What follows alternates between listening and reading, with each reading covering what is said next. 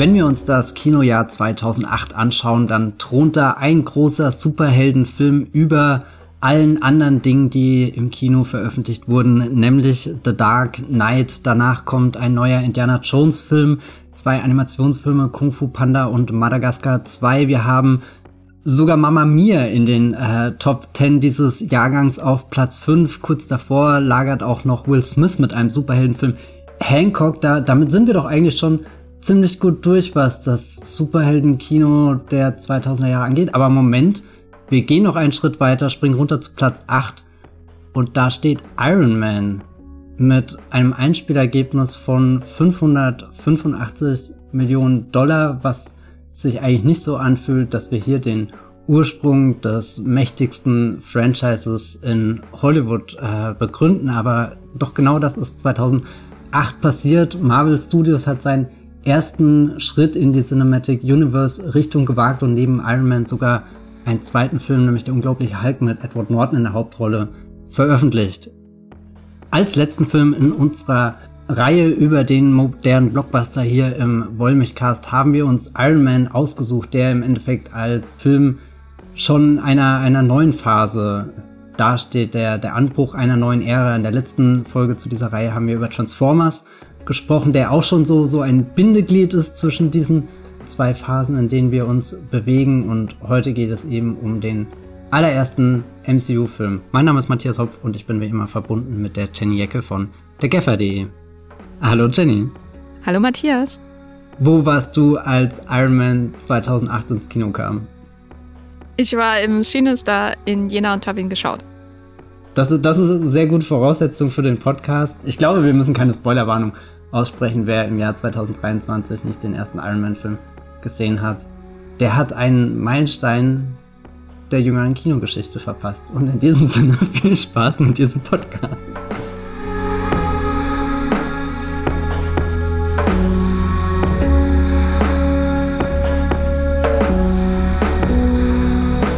Ja, 1. Mai 2008, ein Kino in Jena. Jenny, wie ist Iron Man damals auf dich zugekommen? Was dachtest du, siehst du auf der Leinwand und hast du dich nicht insgeheim viel mehr gefreut auf Hancock und The Dark Knight, die ja deutlich etablierter waren dank einerseits Batman und andererseits Will Smith?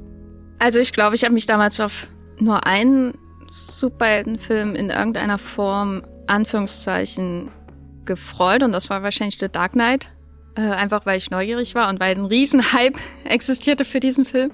Hancock habe ich geschaut und da habe ich auch eine Kritik damals geschrieben. Ich habe zu allen diesen Filmen, glaube ich, eine Kritik geschrieben damals, aber Iron Man war einfach da. Und ich kann ja, ich kann jetzt mal was Unverzeihliches tun. Ich kann mich jetzt selbst zitieren. In einer Kritik, äh, veröffentlicht auf meinem WordPress-Blog damals noch, am 1. Mai 2008. Ich habe wirklich sehr lange über diesen Film reflektiert, nach dem Kinobesuch, merkt man schon. Und das äh, Fazit meiner Kritik. Favreaus Ansatz, auf jeden Portos zu verzichten und das dramatische Geschehen nicht allzu ernst zu nehmen, resultiert in einem bewusst flachen Action-Abenteuer. Gerade das ist der Grund, warum Iron Man einige seiner Konkurrenten hinter sich lässt. Schließlich möchte der Film gar nicht mehr sein als Popcorn-Kino mit einer, mit ein paar eingeflochtenen zeitgeschichtlichen Referenzen. Das für einen Blockbuster ungewöhnliche Schauspielerpersonal, der häufig am Set improvisierte Wortwitz und die weitgehend straffe Erzählweise sorgen dafür, dass Iron Man trotz gigantischer Logiklöcher und der nicht gerade einfallsreichen Geschichte alles im Voraus gegebenen Versprechen einlöst. Mehr noch, er weckt tatsächlich den ehrlichen Wunsch nach einer Fortsetzung. Jenny Ecke, 2008. Geil. Warum schreibt Jenny Jecke 2008 nicht mehr zeitgenössische Filmkritik? ja, dann kann ich immer über Logiklöcher schreiben. Mein, mein Lieblingskritikpunkt an Filmen. Immer noch. ähm, ja, nee, also ich habe das zum ersten Mal durchgelesen, quasi seit dem 1. Mai 2008, was ich damals geschrieben habe über Iron Man und fand das irgendwie sehr, sehr lustig, ähm, weil mich das irgendwie zurückversetzt hat in eine Zeit, in der ich Comic-Verfilmungen und Superheldenfilme komplett anders wahrgenommen habe, weil ich habe das so durchgelesen und was ich erwähne ja in diesem Fazit, dass es ungewöhnlich ist, dass der Super Superheldenfilm einfach nur lustig und flach sein will, zum Beispiel. Und da muss ich mich quasi erstmal zurückversetzen. Was kam denn damals für Superheldenfilme und wie war meine Haltung dazu? Und ich kam dann zu dem Fazit, dass ich offensichtlich die Spider-Man-Filme viel zu melodramatisch und emotional fand und zu ernst. Und dasselbe gilt mit Abstrichen, glaube ich, auch für X-Men, wobei ich X-Men immer mehr mochte als die, die Spider-Man-Filme, als die ersten zwei X-Men-Filme. Und das waren beides Reihen, wo es ja wirklich um was ging, ne? Wo, wo ähm, bei X-Men harte große Themen angesprochen wurden, wo bei Spider-Man viel, viel geweint wurde. Es war ja ein Jahr zuvor auch Spider-Man 3, glaube ich, erschienen. Mhm. Und Iron Man kam da offensichtlich wie eine frische Prise. Und dazu musste ich aber diese Kritik lesen, lesen, um wieder diese Sicht auf die Dinge zu haben. Weil heute, wenn ich heute zurückblicke, dann ist Iron Man für mich natürlich was ganz anderes. Nämlich der Anfang vom Ende. Das ist bei Kinos. Insofern war das ähm, sehr spannend. Ihr könnt das nachlesen auf dem Blog de-geffer.de. Da ist auch irgendwo meine Kritik zu Iron Man 2 und eine sehr erschreckende Kritik über The Dark Knight. Ja. Uh, in diesem Moment öffne ich thegeffer.de und äh, gebe The Dark Knight in die Suche. Äh, ja, Matthias, äh, was hast du denn für ein Verhältnis zu Iron Man? Hast du das gesehen im Kino oder zu Hause und gedacht, ich hoffe, da kommen noch 30 andere Filme? Ich meine, dein, deine Formulierung am Ende, da wünscht man sich ja fast eine Fortsetzung. Die ist recht süß.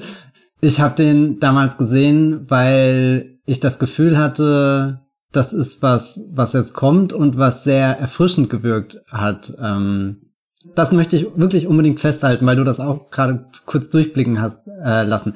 Als ich den ersten Iron Man Film gesehen habe, fand ich den unfassbar erfrischend. Der ist wirklich so durchgebraust und hat mich komplett inspiriert und gepackt und ich dachte, wow, so kann sich ein Blockbuster bewegen, obwohl das weit entfernt ist von dem, dem Level, was Transformers ein Jahr zuvor an Bewegungen auf die Leinwand gebracht hat. Aber weiß nicht, der, der hatte so dieses gewisse Etwas, dass ich dachte, das ist, das ist fresh. Und es ist so faszinierend, wie schnell es eigentlich dem MCU gelungen ist, eigentlich die, die langweiligsten, standardisiertesten Blockbuster irgendwie aus, aus diesem Einstiegsfilm herauszuholen. Ich weiß nicht.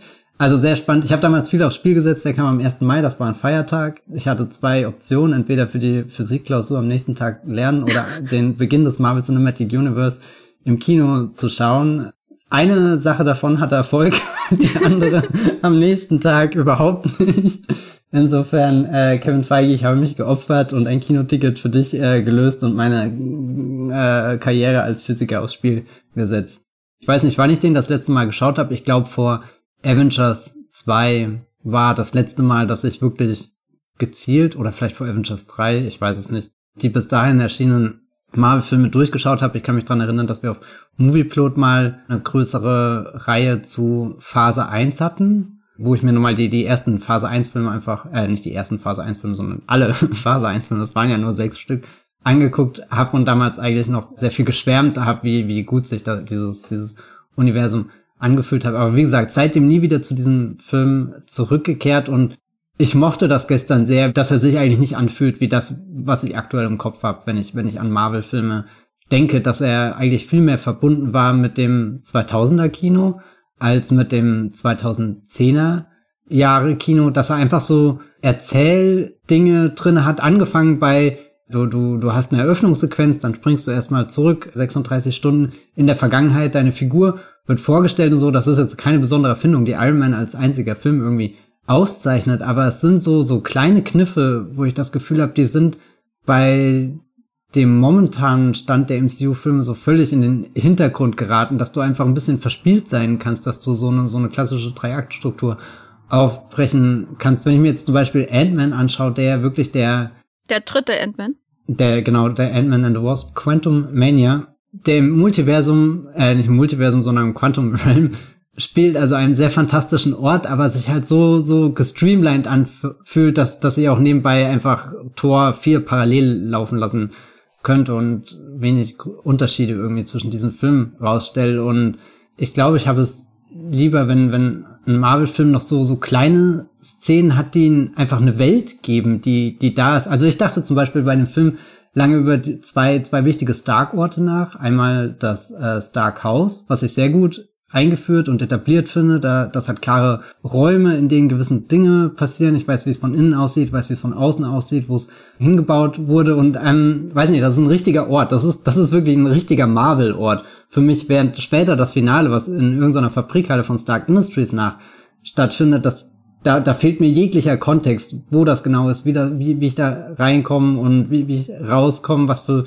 Orte da sind, an denen gekämpft wird und, und das finde ich eigentlich sehr spannend. Ich glaube, die, die erste Marvel-Phase ist viel mehr Tony Starks Haus und die aktuellen Marvel-Filme sind viel mehr diese Fabrikhalle von, von Stark Industries und der erste Iron Man-Film hat wirklich sehr viele kleine Szenen, wo, wo einfach so, so ein Charakter gebaut wird, den, den spätere Marvel-Filme vergessen lassen, weil sie einfach wissen, wir sind Marvel-Filme und wir haben die und die Superhelden und die und die Superhelden zeigen wir euch. Und der erste Marvel-Film, der hat noch mehr die, die Neugier, einfach dir einen Film mit allem drum und dran zu erzählen. Ich weiß nicht, ob sich das jetzt erstmal sehr abstrakt anhört, aber weiß nicht, der, der ist viel erfüllender in vielen Dingen, die in diesen zwei Stunden passieren, als eben jetzt diese zwei, drei plattengroßen Ideen, die in den neuen Marvel-Filmen sind und halt das ganze Gerüst stemmen müssen. Und dahinter ist halt super wenig. Auch wenn, wenn dieser Film vermutlich nicht der tiefgreifendste Superheldenfilm aller Zeiten ist.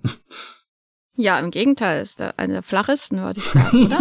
also, ich finde den Auftakt von Iron Man schon äußerst faszinierend. Wir haben ja in dieser Reihe schon oft über so die ersten Sequenzen von Filmen gesprochen, darüber, was das aussagt, über das, was kommt, das, was uns der oder die Filmemacher als Mission Statement quasi verkaufen und das reicht eben von, sag ich mal, dem minimalistischen Opening von Independence Day, äh, wo man nur sieht, wie sich ein Schatten über den Mond bewegt und vor allem über die Fußabdrücke der Astronauten und man sofort weiß, äh, shit's going down. Demgegenüber die Auftaktsequenz zum Beispiel von GoldenEye, die uns den neuen James Bond präsentiert mit einem gewaltigen Stunt gleich am Anfang da auf dem Damm und dann wieder sowas wie die Mumie, wo sofort der narrative Drive drinne ist und erstmal die ganze Geschichte von Imhotep erzählt werden muss mit äh, so ein paar äh, visuellen und äh, auditiven Zeichen, die uns auch irgendwie so eine Brücke schlagen lassen zum Universal Horrorfilm der 30er Jahre. Und dann gibt's sowas wie Der Herr der Ringe, was dasselbe ist, nur elegant gelöst, nämlich mit der wunderbaren Stimme von Kate Blanchett, die uns einen Infodump liefert, sozusagen über alles, was wir wissen müssen. Und dann haben wir hier quasi äh, auditiv gleich, äh, ja, ACDC war das, glaube ich, oder ich kenne mhm. mich da nicht so aus. Äh, wir haben den imperialen Battleground Afghanistan, so in den ausgehenden Bush-Jahren. Wir haben Tony Stark, der da mit einem Militärkonvoi da durchfährt. Äh, wir haben die ganze Sequenz, wo die dann ein Selfie machen mit so einer Kamera, die man noch ein, jemand anders halten muss. Wir haben eine Referenz an MySpace, über die ich mich sehr gefreut habe. Äh, ich habe mir in meinen Notizen eine ganze Liste gemacht mit alten Dingen, die in äh, irgendwie in Iron Man eine Rolle spielen und die heute niemand mehr kennt. Und äh, wir haben im Grunde wieder so diesen militaristischen Hintergrund, genau wie bei Transformers, der ja auch ähm, nach der Title Sequence, soweit man das nennen kann, in Transformers auch in der Wüste dann im Grunde den ersten Angriff auffährt. Und hier haben wir eben Afghanistan wieder irgendwie so die, die US-Armee, die da durchfährt, als gehört ihr das alles, was da, äh, was da an Bergen im Hintergrund zu sehen ist. Und mittendrin Tony, der die alle belustigt. Und das hat ihn für mich schon sehr, sehr gealtert. Da, da verstehe ich absolut, wenn du sagst, es ist auch ein 2000er Blockbuster und noch nicht so ein 2010er Blockbuster. Es ist noch so ein Film, ja, wo die Bush-Ära so richtig hineinspielt und mittendrin ist ein Spaßmacher, der explodiert. Ich muss gestehen, sobald dieser ACDC-Song da einsetzt, das ist einfach ein Statement. Weiß nicht, das halt jetzt noch nach, wie ich das 2008 im Kino erlebt habe. Also ich bin, um Gottes Willen, habe ehrlich gesagt keine Ahnung von ACDC. Manchmal habe ich auch das Gefühl, äh, da, äh, oder, oder frage ich mich, ob ich damals dachte, dass ACDC den Song für den Film geschrieben hat. Aber ich bete einfach, dass ich nicht so dumm war, als ich den geguckt habe. Aber das ist schon meine erste Assoziation, die ich damit habe. Und ehrlich gesagt finde ich das sehr geschickt, weil du hast einerseits äh, diese, diese Bush-Cinema-Ära, Bilder, diese, dieser Konvoi, das, das Wüstensetting, die, die Militärpräsenz, hat schon so eine Ästhetik, die du auch auf viele andere Filme anwenden kannst. Das ist jetzt nicht gleich dieser Überbombast, der zuvor in Transformers stattgefunden hat und es ist nicht so ein vermeintlicher Realismus, den man äh, ähnliche Zeit in sowas wie Hurt Locker oder so gesehen hat. Aber allein dadurch, dass dieser gitarrenlastige Popsong da drüber kracht, hat dem einen gewissen Charakter gegeben. Und ich bin ja damals ins Kino gegangen und hatte keine Ahnung, wer Iron Man war. Ich kannte halt die Spider-Man-Filme, X-Men und so weiter. Äh, der Hulk war sicherlich ein Begriff, aber Iron Man existiert halt nur durch das Man, was an jedem Superhelden irgendwie dran klebt und das Iron vorne dran, was dir zumindest so eine Richtung vorgibt. Und zu diesem Iron passt halt dieser Song perfekt. Und ein, ein wiederkehrender Kritikpunkt, der ja schon in Marvel Phase 1 eigentlich sehr dominant war, war, dass diese Filme eigentlich keine Musik an sich äh, besitzen, keine, keine guten Soundtracks, Filmmusiken, keine klaren Leitmotive und so weiter. Und ich habe mich, glaube ich, lange Zeit dagegen gewehrt, weil ich diesen ersten Iron Man-Film auch extrem durch seine Musik erfahren habe, was eben nicht nur ACDC, sondern auch Ramin Djawadi, der den Soundtrack geschrieben hat. Und er hat die ganze Zeit so, so Klänge drinne, die dir dieses Gefühl von, von was Mechanischem geben, von, von halt diesem, diesem Iron Man, der da gebaut wird, von, von irgendwelchen Raketen, die hoch in die Luft schießen. Und das finde ich eigentlich sehr interessant, dass, dass der ein ziemlich ausgefeiltes Soundkonzept hat davon, wie, wie dieser neue Superheld klingt. Es ist nicht dieser, dieser typische, äh, Klang, den du jetzt meinetwegen, wenn, wenn du Danny Elfman als einen der prägenden Superheldenkomponisten oder so bezeichnest, der, der zuerst hier Batman geschrieben hat und dann später die Spider-Man-Film, was für mich vermutlich der lange Zeit der, der prägendste Superhelden-Score kam, bevor dann wirklich 2008 Hans Zimmer und James Newton Howard irgendwie mit The Dark Knight nochmal so, so eine völlig andere Klangwelt geschaffen haben.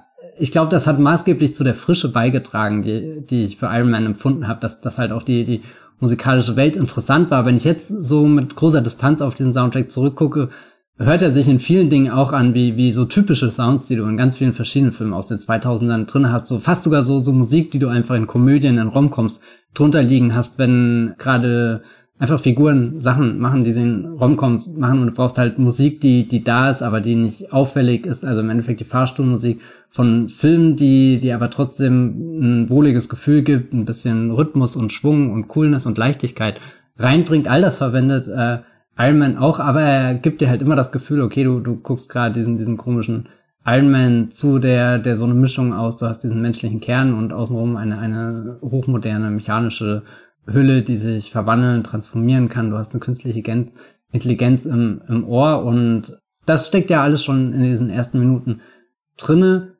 Was Tony Stark selber angeht, ich fand ihn immer unsympathisch und trotzdem cool. Und ich glaube, das ist eine fiese Kombination, weil einerseits bin ich eingeschüchtert, andererseits sehe ich, wie ich, wie ich auch irgendwie in diese verlegene Situation komme, wo ich ihn fast um ein Selfie fragen will. Und bevor du richtig dir dein Urteil über diese Figur bilden kannst, kommt ja die, die Explosion und reißt dich raus. Und ich war immer sehr beeindruckt davon, dass, dass der neue Superheld, der vorgestellt wird, theoretisch in diesen ersten fünf Minuten sterben könnte und dass die Szene so gut gebaut ist, dass, also klar, er reißt dann seinen Anzug auf und du siehst, okay, er hat zumindest irgendwie so eine, so eine ähm, schusssichere Weste drunter, aber das Blut strömt trotzdem raus. Also es ist genau dieser, dieser gute schmale Grat zwischen, nee, er wird definitiv überleben und nee, er stirbt äh, 100 Prozent.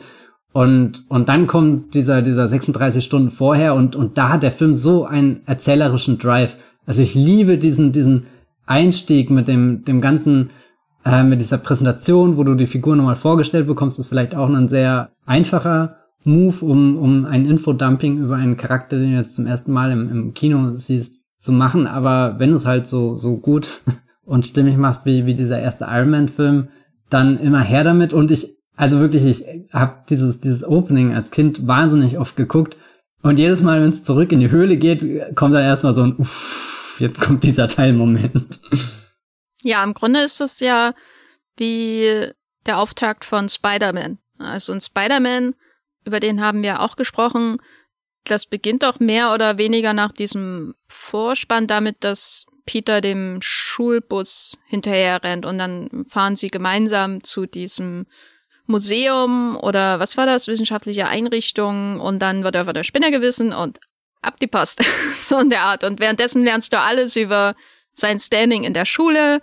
Du lernst alles, äh, was er im Grunde schon für Mary Jane fühlt. Du weißt, wer sein bester Freund ist und dass der reich ist und alles, alles Relevante wird dir so nebenbei mitgeteilt und vom sozioökonomischen Hintergrund des Helden bis hin zu seiner ja, Origin Story als Superheld. So, das wird alles in den ersten zehn Minuten von Spider-Man mehr oder weniger abgehandelt und Iron Man ist da ja sehr, sehr ähnlich, nimmt sich, glaube ich, noch ein bisschen mehr Zeit für die Origin Story. Das heißt, wir sehen zuerst, dass wir irgendwie ein selbst über sich selbst überschätzendes Arschloch vor uns haben, der Witze macht darüber, dass eine Soldatin aussieht wie ein Mann und der aber durch seinen Charme alle Unsympathien überspielt, die er vielleicht ausstrahlt. Also so ging es mir auch, als ich es geschaut habe, weil der Film ist ja wirklich äh, ein Cancel-Fest, wenn man genau hinblickt. Aber es hat mir dann wieder gefallen, weil er eben, immerhin hat er irgendwelche Ecken. Weißt du, irgendwas, wo, wo du denkst, das würde man heute nie machen. Das ist irgendwie ein Held, der, der zu viele Grenzen überschreitet oder so. Na, immerhin, wenigstens etwas. Und dann wird die, die, die Origin Story unterbrochen und um uns noch seine Basics nebenbei durch diese ganzen Magazincover, die ich auch immer sehr hübsch finde, zu präsentieren. Du lernst sofort, wer, wer ist ähm, Obadiah und äh, hier Rhodey. Vor allem, also wie, wie schon auf den Magazincovern immer Tony Stark und Obadiah abgebildet sind. Das, das ist ja, die erzählen schon so eine geile Geschichte, wo du genau weißt im Endeffekt, auf was das hinausläuft. Aber sie sind halt da in, also schon in so einer Öffentlichkeit auch irgendwie diese, diese Figuren. Also das ist schon maximal effizient erzählt mit, mit allen kleinen Details, die sie dir so, so ins Bild reinschleudern, äh, schleudern, sage ich, schleusen. Genau, es ist äh, effizient, es ist nicht wahnsinnig clever oder originell, sondern eher, sage sag ich mal, ergebnisorientiert. Ergebnisorientiert im Sinne von, ich will, dass das bei den Zuschauern ankommt. Und das tut es auf dem einfachsten Wege. Und dann geht's zurück, mehr oder weniger zur, zur Origin Story. Und da muss ich dir zustimmen, das ist dann immer ein Uff, vor allem, weil ich die Figur von Yinsen, äh, also seinem Helfer da in der Höhle, äh, absolut furchtbar geschrieben finde. Das ist wieder so mhm. Ein ähm, Rando, der, der in diesen Krieg hineingezogen wird und aber alles, was er sagt, ist nur eine Reflexion von Tony, er ist nur da, um Tony zu sagen, mach was aus deinem Leben. Bitte ähm, ver vergeude nicht, was ich dir geschenkt habe, indem ich dir äh, dein Leben gerettet habe mit äh, dieser genialen Erfindung in deiner Brust.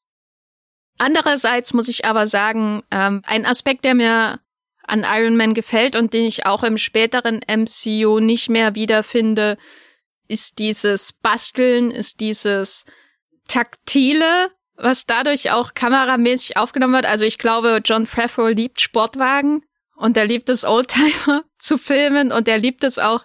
Ich glaube, wenn er, wenn er wollte oder wenn er könnte, würde er auch einen ganzen Film nur darüber machen, wie jemand ein Auto restauriert und wie jemand da irgendwie eine Radkappe poliert, weil so wirkt das ja, wenn der Tony da in der Höhle seinen Anzug bastelt, ne? Also so dieses, das Superhelden-Dasein muss noch aufgebaut werden. Es ist nicht wie bei nehme ich mal an, Ant-Man, den ich noch nicht gesehen habe, als den neuesten, dass man irgendwie einen Knopf drückt und dann kommt automatisch der Anzug und du bist eingehüllt in diesem Nano-Anzug. Ähm, sondern du musst da alles zusammensetzen, wie dein Lego äh, Millennium Falcon und das ist mühsam und wenn du Pech hast, zerbricht es in tausend Einzelteile, was ja dann auch tatsächlich passiert, wenn er dann flieht und im Wüstensand landet. So, und das Taktile, das Plastische auch dieses Superheldenkostüms ist was, was sehr stark in den Vordergrund gerückt wird, auch durch die Inszenierung.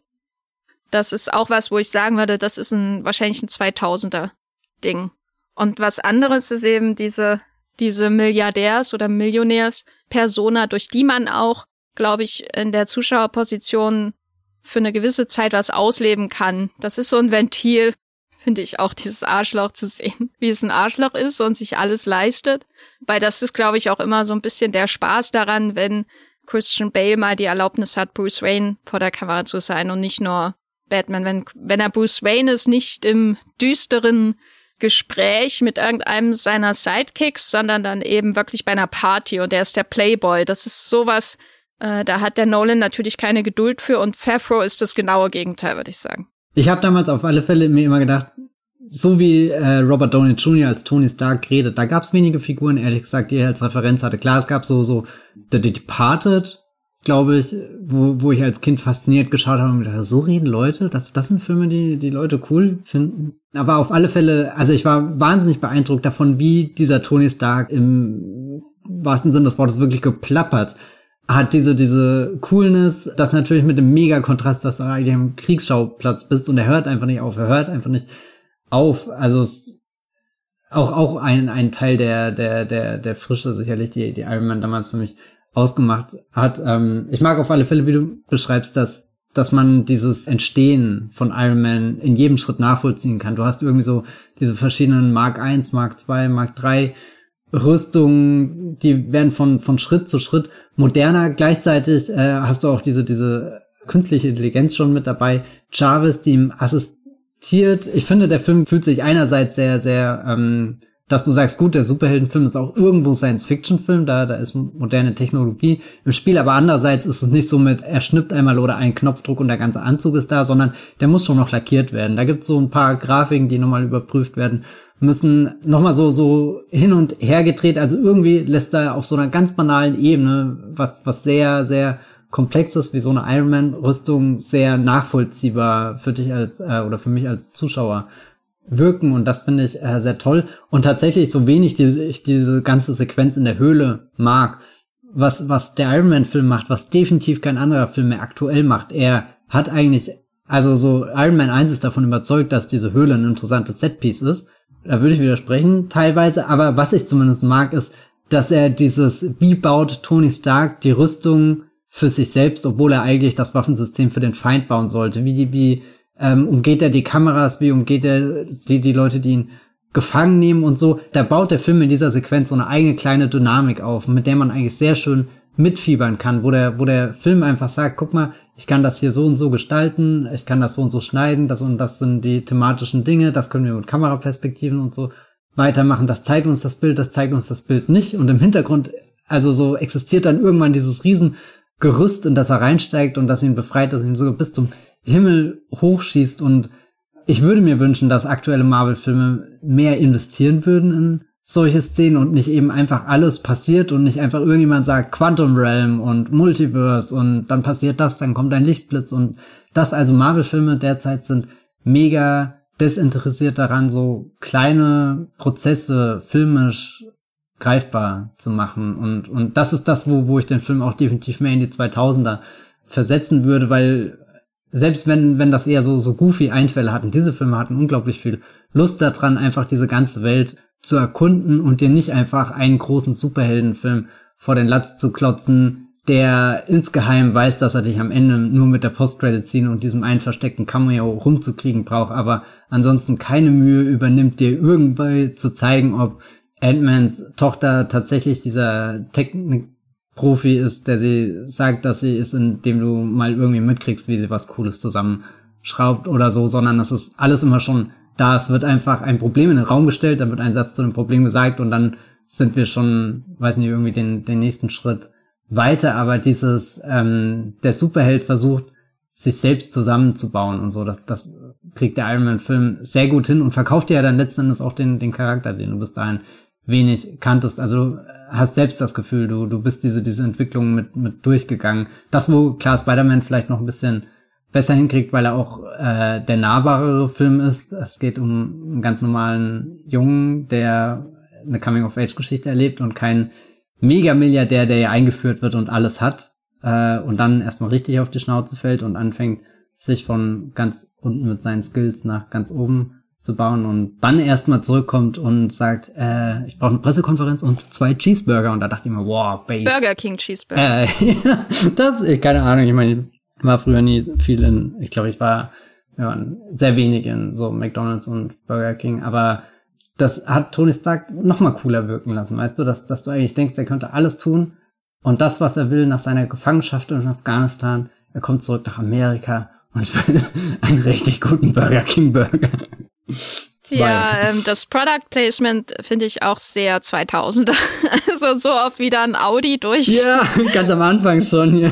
Aber ähm, ich glaube, diese, diese Idee, dass ein Superheldenfilm noch erzählen muss, wie jemand selber nicht nur seine Kräfte bekommt, sondern wirklich das nach und nach Schritt für Schritt aufbaut und unter Beweis stellt. Das ist vielleicht auch eine Idee aus einer Zeit, wo das Publikum noch nicht Superhelden-savvy war, wo das vielleicht noch gemacht werden musste und im Grunde legt Iron Man dann mit der Abspannsequenz den Grundstein für eine Ära, wo, wo das für selbstverständlich angenommen wird, wo man als Publikum, das so zugeschüttet wird mit Superheldenfilmen, dass das Publikum das nicht mehr sehen muss, dass das Publikum nur noch den Plot sehen will, die, die Superhelden-Erzählung und damit äh, wird herangeliefert mit dem Laster äh, und da steckt auch ein bisschen Spektakel drin, aber so diese plastischen Elemente, diese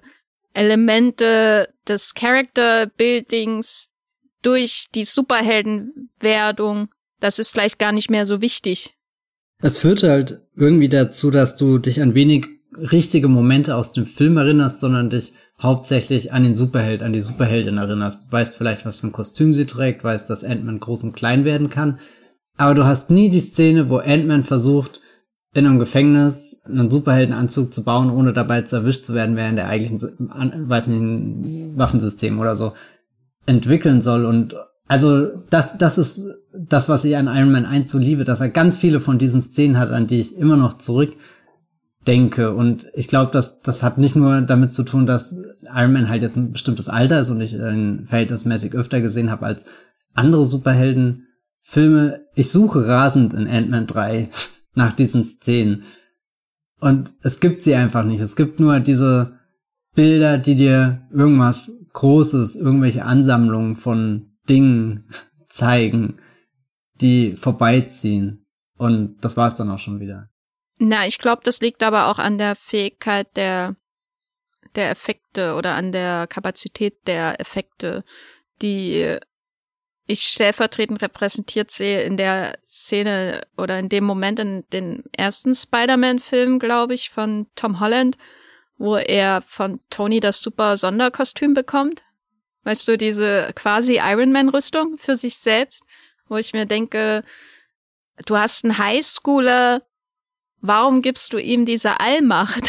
Warum lässt du ihn nicht der Bastler sein, der, der da näht zu Hause? Das macht den doch viel cooler, wenn er wirklich so überwältigende Leistungen im Kampf gegen das Böse erbringt, weißt du? Also, das ist ja das Schöne auch bei Tobey Maguires Spider-Man, dass, dass der da von diesem Wrestling Cage Fight oder was es da ist, mit seiner selbstgenähten Maske oder was äh, quasi da hinkommt, irgendwie New York zu retten.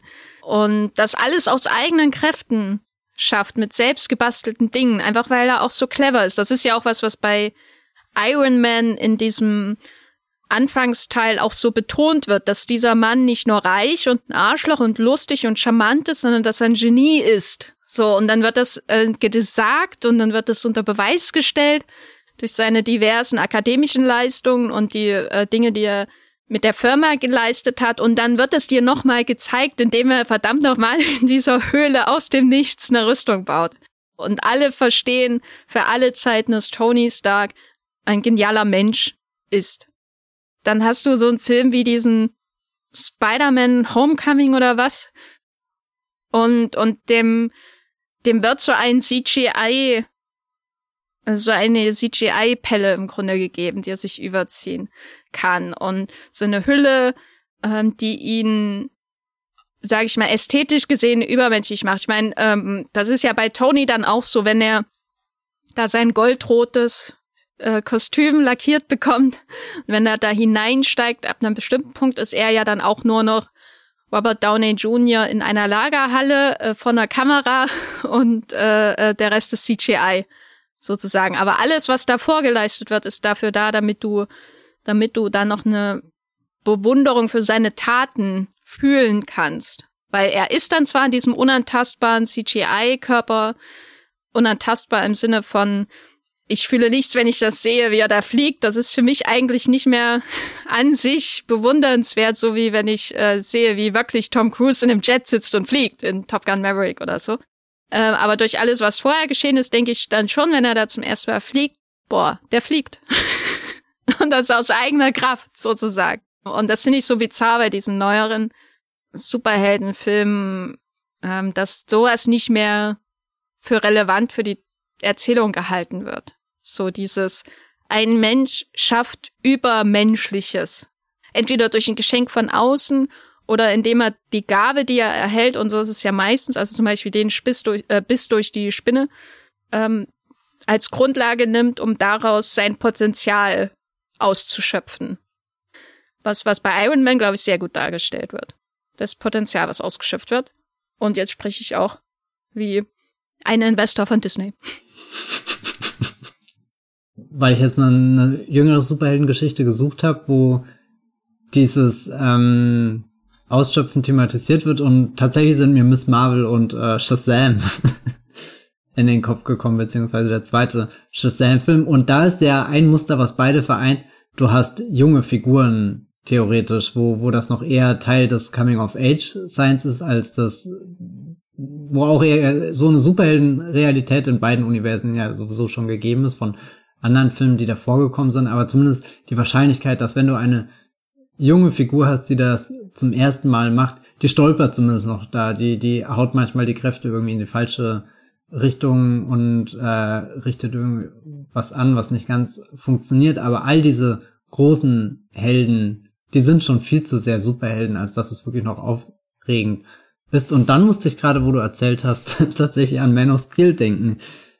Und vielleicht hat Zack Snyder auch diese ultimative Szene gedreht, wo er Henry Cavill das erste Mal so richtig als Superman im Cape fliegen lässt. Und das ist ja eine Szene, die einfach nur dröhnt vor entfesselter Energie, die da jetzt frei wird. Und er rast immer weiter und wird immer schneller und die Kamera kann ihn gar nicht mehr scharf richtig ins ähm, Bild kriegen, weil, weil das einfach so, so diese, diese pure Ekstase ist, die er da ein, einfängt, wenn, wenn er zum ersten Mal in den Himmel schießt und wirklich zu was absolut überlebensgroßem wird, was dann auch irgendwann abstürzt. Aber vielleicht ist das einfach der Peak dieses äh, Superheldenkräften-Entdeckens gewesen im Jahr, wo sind wir, of Steel, 2013. Und danach kommen ja schon perfekt gefertigte Superhelden-Blockbuster eigentlich raus. Ja, wobei man da dann noch sich fragen könnte, warum machen die nicht mehr daraus, das zumindest zu genießen? Weil es ja eine Sache, so diesen Moment zu haben, wo jemand zum ersten Mal seine Kräfte entfesselt. Das ist äh, was, was offensichtlich dann immer weniger Bedeutung bekommen äh, hatte in im Superheldenkino in Amerika. Aber woran ich halt immer denken muss, ist dieser Moment in Hulk von Ang Lee, wo der da irgendwie durch Utah hüpft. Das ist Kino, das ist Cinema, wie Martin Scorsese das hat, ja, ja. Martin Scorsese schaut einmal in der Woche den Hulk von Lee und ähm, ärgert sich, dass er nicht vier Stunden lang ist. und ich würde jetzt nicht sagen, dass es sowas in Iron Man direkt gibt. Da habe ich immer das Gefühl bei dem ersten Iron Man, dass es eher, also wenn es da, wenn es da um Genießen geht, eher so die, glaube ich, so ein Moment ist, wo sich Tony an seiner eigenen Brillanz aufgeilt, wenn er sich da die Lüfte hebt und irgendwelche Jets abhängt oder so. Das ist jetzt nichts, wo ich das, das direkte Gefühl habe, mit dem Helden die Kraft zu genießen, so wie das, glaube ich, ist bei Hulk, ähm, wo er die unglaubliche Stärke und die Kraft übersetzt in einen Moment absoluter Leichtigkeit. Und das ist ein wunderbares Gefühl in Hulk. Und man denkt gar nicht mehr darüber nach, dass die Effekte doof aussehen oder so. Wen interessiert das? Niemanden. Und äh, sowas habe ich in, in Iron Man aber auch nicht gesehen. Da wird es immer sehr schnell funktional. Da wird sehr viel natürlich Unterhaltung auch rausgezogen, wie er so seine, seine Rüstung perfektioniert am Anfang dann wird es aber auch sehr, sehr schnell eingesetzt. Ne? Also es ist immer sehr, sehr funktional, was da passiert, würde ich sagen. Ich glaube, ein sehr guter Film, weil ich gerade gesagt habe, dass äh, äh, Superman, äh, Man of Steel so ein Peak 2013 war, tatsächlich 2014, The Amazing Spider-Man 2. Da gibt es sowohl die Szenen, wo Peter einfach durch dieses New York schwingt, eigentlich gleich schon die, die erste Einstiegsszene, die einfach sagt, wir haben Spider-Man, der durch New York schwingen kann und das dann damals auch noch in 3D und das genießen wir jetzt einfach, dieses komplette Hineinstürzen in die Häuserschluchten und vor allem hat dieser zweite Spider-Man-Film auch sehr schöne Montagen, wo Peter einfach tüftelt und halt überlegt, okay, wie kann ich meine, meine Net Netzshooter so präparieren, dass sie vielleicht nicht beim, beim nächsten Angriff durch den Elektro-Dude äh, explodieren oder so. Und ich glaube, das, das, das ist eigentlich ein sehr schöner Film, wenn es einfach drum geht, äh, Andrew Garfield in dieser, dieser leicht hitzigen, leicht verlegenen Superheldenrolle, der, der, der eher in dem Modus ist, ich stürze mich jetzt einfach mal von dem Wolkenkratzer und guck dann, was passiert, weil ich bin ja irgendwie Spider-Man und das ist unglaublich aufregend und oh mein Gott, gleichzeitig stürzen alle Gefühle dieser Welt auf mich ein, also äh, es gibt wenige Superhelden, mit denen es so viel Spaß macht, äh, einfach die, die Fähigkeiten zu, zu erleben,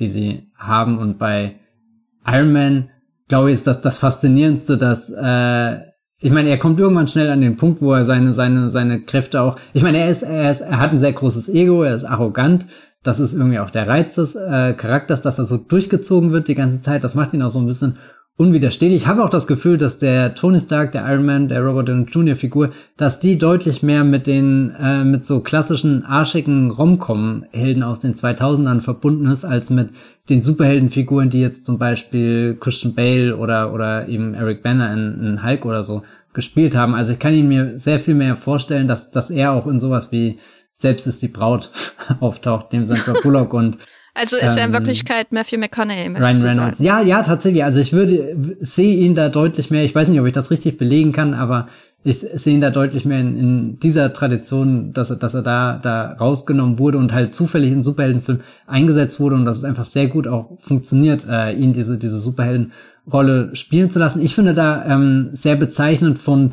ab wann er den Iron Man als selbstverständlich annimmt oder so. Es gibt ja diese Szene, wo er dann, also oder er hat ja eh so, so ein paar äh, äh, Veränderungen, die er mitbringt nach seinem äh, ereignisreichen Afghanistan-Trip, wo er dann sagt, okay, Stark Industrie wird keine Waffen mehr produzieren und heimlich baut er sich halt die Superwaffe schlechthin, fliegt dann wieder schnell rüber, klärt einfach irgendwas in, innerhalb von drei Minuten, was eine der unfassbarsten, unreflektiertesten Marvel-Szenen ever ist.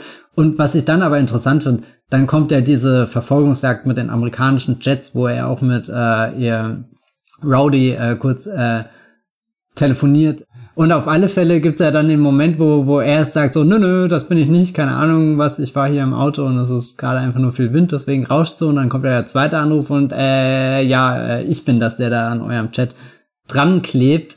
Und das finde ich immer eine sehr spannende Szene, weil der weiß ja schon, wie unfassbar mächtig er ist eigentlich gerade geworden ist, was für Möglichkeiten er hat, dass er gerade sogar im Luftraum des US-Militärs ähm, mitmischen kann und das US-Militär im Endeffekt komplett machtlos und sprachlos ist und keine Ahnung hat, was richtig vor sich abgeht. Und das ist immer so, so, so ein Moment, wo der Film kurz davor ist, äh, komplett zu vergessen, über was er eigentlich nachdenken könnte. Und dann bin ich immer wieder erstaunt, weil du hast ja davor dieses, er, er kommt einfach in das Kriegsgebiet, schießt ein paar böse Buben in Anführungsstrichen ab und dann sind die Leute befreit, hurra, alles ist fertig. Also das, die, die Szene ist so, so leicht gedacht, das ist unfassbar. Aber dass er dann später zumindest noch den, den Moment hat, wo er ähm, den Einjet fast zerstört und dann den Pilot so ein bisschen hier noch rettet. Das überrascht mich dann tatsächlich immer. Das ist, das ist wieder so eine Szene, wo ich das Gefühl habe, da erinnert sich der Film dran, dass er ein Superheldenfilm ist und kein mega Mecha-Film ohne gewissen.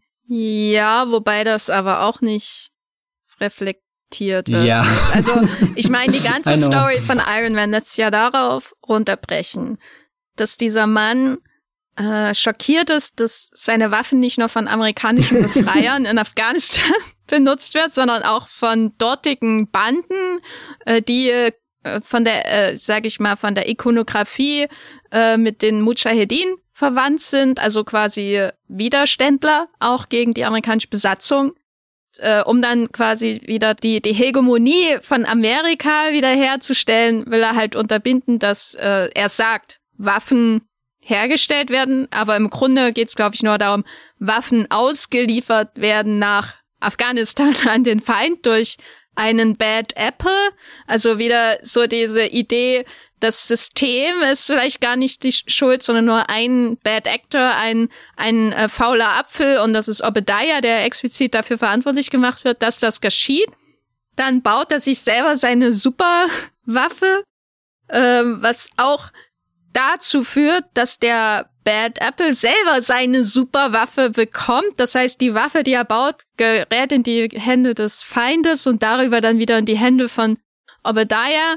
Und dadurch kommt es dann zum Endkampf, aber dass seine Genialität im Waffenbau ähm, quasi wie ein Bumerang zu ihm zurückkommt am Ende, daraus zieht er ja keine Schlüsse, ne, sondern nur, ich liebe meinen Iron Man Anzug, weil eigentlich wäre der, der logische Sch Schluss für einen pazifistischen Tony Stark, der vom Krieg schockiert wurde, zurückkehrt in die USA, auch den Iron Man Anzug nicht mehr herzustellen, weil der kann ja auch in falsche Hände geraten. Offensichtlich haben wir ja gesehen, wie das passiert.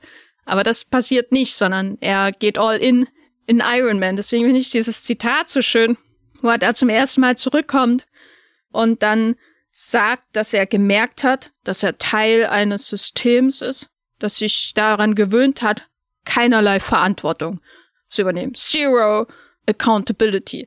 So, aber im Grunde führt er das ja alles weiter. Also das ist das, wo ich denke, dass Iron Man einfach furchtbar flach ist. Also ich würde sogar sagen, dass, dass The Dark Knight, der ja auch Dinge eher anreißt, als sie wirklich weiterzudenken, wenn dann eben der Bruce das Überwachungssystem ähm, quasi einsetzt, das Morgan Freeman, glaube ich, erschaffen hat. Ich glaube, selbst der ist reflektierter in der Übernahme dieser, ja, im Grunde Homeland Security, alles äh, äh, überwachenden Technik, dieses Traums der Bush-Jahre, dieses Traums der Neocons sozusagen, dass dann auch ein Schluss daraus gezogen wird in The Dark Knight, im Grunde, dass er abhaut und das alles zurücklässt und zerstört oder was auch immer. Ich glaube, das ist, da wird in, selbst in The Dark Knight mehr drüber nachgedacht, als über was auch immer Tony wirklich jetzt von Rüstungsindustrie hält. Also da wird sehr viel Lippenbekenntnis gegeben, aber wenige Taten, die wirklich gezeigt werden. Weil du hast eben den Zwiespalt. Du hast ein, eine menschliche Waffe als Superhelden, der wie eine Drohne da in, in fremde Länder hineingeht und dort mal Ordnung schafft. Ähm, aber damit dein Held sympathisch bleibt, äh, muss er trotzdem gegen Rüstung sein. Aber kann er ja nicht. Er ist literally eine Rüstung. also Iron Man kann nicht gegen Rüstungsindustrie sein. Ähm, und ja, das ist, ich weiß nicht, ob das in Iron Man 2 nochmal aufgenommen wird, weil den habe ich, glaube ich, nur einmal gesehen. Oder ob überhaupt nochmal darauf eingegangen wird in späteren Filmen, wie Tony wirklich zur Rüstung steht und äh, also nicht der Rüstung, die er trägt, sondern zu seinem militärisch-industriellen Komplex, dessen Teil er ist, um mal Eisenhower hier reinzubringen in den Podcast, wie dass man, was man ja endlich mal machen muss hier im Wollmilchcast. Ähm, ich weiß nicht, ob das nochmal thematisiert wird, aber hier äh, ist da, glaube ich, sehr viel Feigheit im Umgang mit dieser Thematik. Weil man ja auch niemanden verprellen will, vor allem nicht das US-Militär, was diese Filme vielleicht noch unterstützen soll. Ja, also ich meine, ich, ich verstehe, dass, sie, dass sie kein Franchise mit dem Film starten, wo er allen Rüstungen abschwört. Weil das wäre das wäre auch ein interessantes Marvel-Universe äh, geworden. Nee, ich meine, im zweiten Teil wird das auch angesprochen. Da gibt's ja mit der Justin Hammer-Figur dann auch einen konkurrierten Waffenfabrikant äh, und es gibt äh, mindestens eine Szene, die vor so einem so Abgeordneten kongressmäßig äh, stattfindet, wo, glaube ich, die Rolle des Iron Man diskutiert wird. Aber ja, nee, ich glaube, dieser, dieser Grundmodus, den du gerade als feige bezeichnet hast, der, der trifft schon sehr zu, zu, zu all den Punkten, wie, wie, wie auch spätere MCU-Filme, glaube ich, mit, mit ihren etwas kniffligeren Fragen um geht. Und ich glaube, das, was ja dann sowieso, sobald Winter Soldier einsetzt und Civil War einsetzt, ich glaube, da lenkt man dann den Fokus auch sehr ab von diesen realen Weltbezügen und schafft sich ja seinen eigenen großen Konflikt, wo es einfach nur um diese, diese Frage geht, äh, who watches the Watchman? Und da bist du ja ganz in deiner, deiner eigenen Superheldenmythologie drinne, glaube ich, wo, wo sie all diese, diese Waffenfragen, diese, diese, äh, die, die, die Politik von Iron Man wo, wo das dann, ja, keine Ahnung, einfach ignoriert werden konnte, ohne dass jemand aufgefallen ist, dass es einfach fallen gelassen wurde auf halber Strecke, dass die, die Filme dazu niemals was Richtiges gesagt haben. Ich weiß auch gar nicht mehr exakt, was der dritte in dem Bereich macht, weil der endet ja damit, dass, dass er seine, seine komplette Drohnenarmee hat, also eigentlich nochmal einen Schritt weiter geht. Manchmal habe ich auch das Gefühl, dass die Jason Bourne-Filme die besseren Iron Man-Filme sind oder, oder beides äh, fusionieren, was, was sowohl in Iron Man drin steckt, als auch äh, das, was du gerade bei The Dark Knight erwähnt hast, aber dass die Bourne-Filme, dass, dass das in den Bourne-Filmen einfach stattfindet, dass du, dass du, bevor du überhaupt an den Punkt kommst, um es zu hinterfragen, merkst du schon, wie dieses riesige, komplexe System einfach funktioniert und äh, zugreift und du eigentlich selbst mit verwackelter Kamera durch die Straßen rennst und davon verfolgt wirst, finde ich zum Beispiel deutlich eindrucksvolleren, filmischeren Umgang mit dem allem, wobei ich finde auch richtig stark eigentlich, was The Dark Knight macht. Also das hat mich damals, ich habe den damals gesehen, keine Ahnung, 2008 war ich 15 Jahre alt. Da war ich ehrlich gesagt sowohl von Iron Man als auch von The Dark Knight beeindruckt, was die zwischen all dem Blockbuster, Superhelden, Pompast für, äh, ich nenne es jetzt mal, Impulse gesetzt haben. Also ich glaube, wenn man das so als Jugendlicher oder zumindest aus meiner Erfahrung, das bringt dich schon an den Punkt, wo du, wo du zumindest in, in den, den Raum dieses Meme kommst mit uh, really makes you think. Und ähm, da bin ich ehrlich gesagt gar nicht böse drum. Ich meine, es ist jetzt sehr unbefriedigend, da äh, all die Jahre später diesen Film nochmal zu schauen und zu merken, dass er halt mega oberflächlich in allen Fragen ist. Aber ich erinnere mich zumindestens an, an ein Gespräch, wo, wo ich nie hinterfragt habe, diese Szene äh, mit, ist das eigentlich okay, dass Iron Man einfach darüber fliegt und in Anführungsstrichen aufräumt? Die habe ich, als ich den Film das erste Mal gesehen habe, einfach akzeptiert als eine Szene, die mir einen Superheldenfilm zeigt und fand die in jeder Hinsicht eigentlich völlig gut positioniert, so weißt du, du hast das Gefühl, er wird mehr Herr seiner, seiner Superheldinität, seiner Rüstung. Du hast auch diesen Hero-Shot, wo er äh, mit dem Rücken zur Explosion gewandt davonläuft. Weißt oh, du, der ist so furchtbar. Ja, ja, genau, aber Achtung, du sitzt als 15-Jähriger da in dem Film und guckst das und das fühlt sich in dem Moment so an, als ist das der Punkt, auf den dieser ganze Superheldenfilm, dieser Marvel-Blockbuster, auf den der zuläuft. Und sobald dieses Bild da war, kannst du irgendwie so einen Haken machen.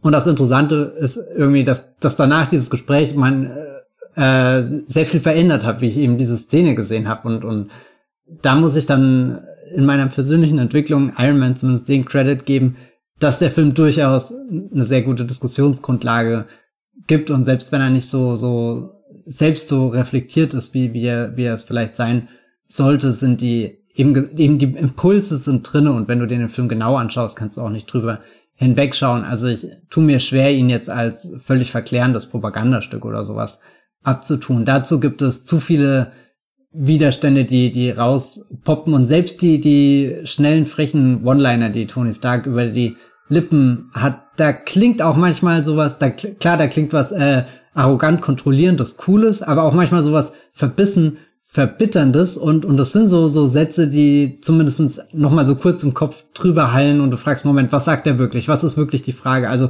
ich finde eigentlich diese, diese allererste Szene oder generell die Figur der Vanity Fair Journalistin ist ja auf der einen Seite überhaupt nicht vertretbar heutzutage, entspricht irgendwie jedem sexistischen Klischee, was du in so einem 2000er Blockbuster finden kannst.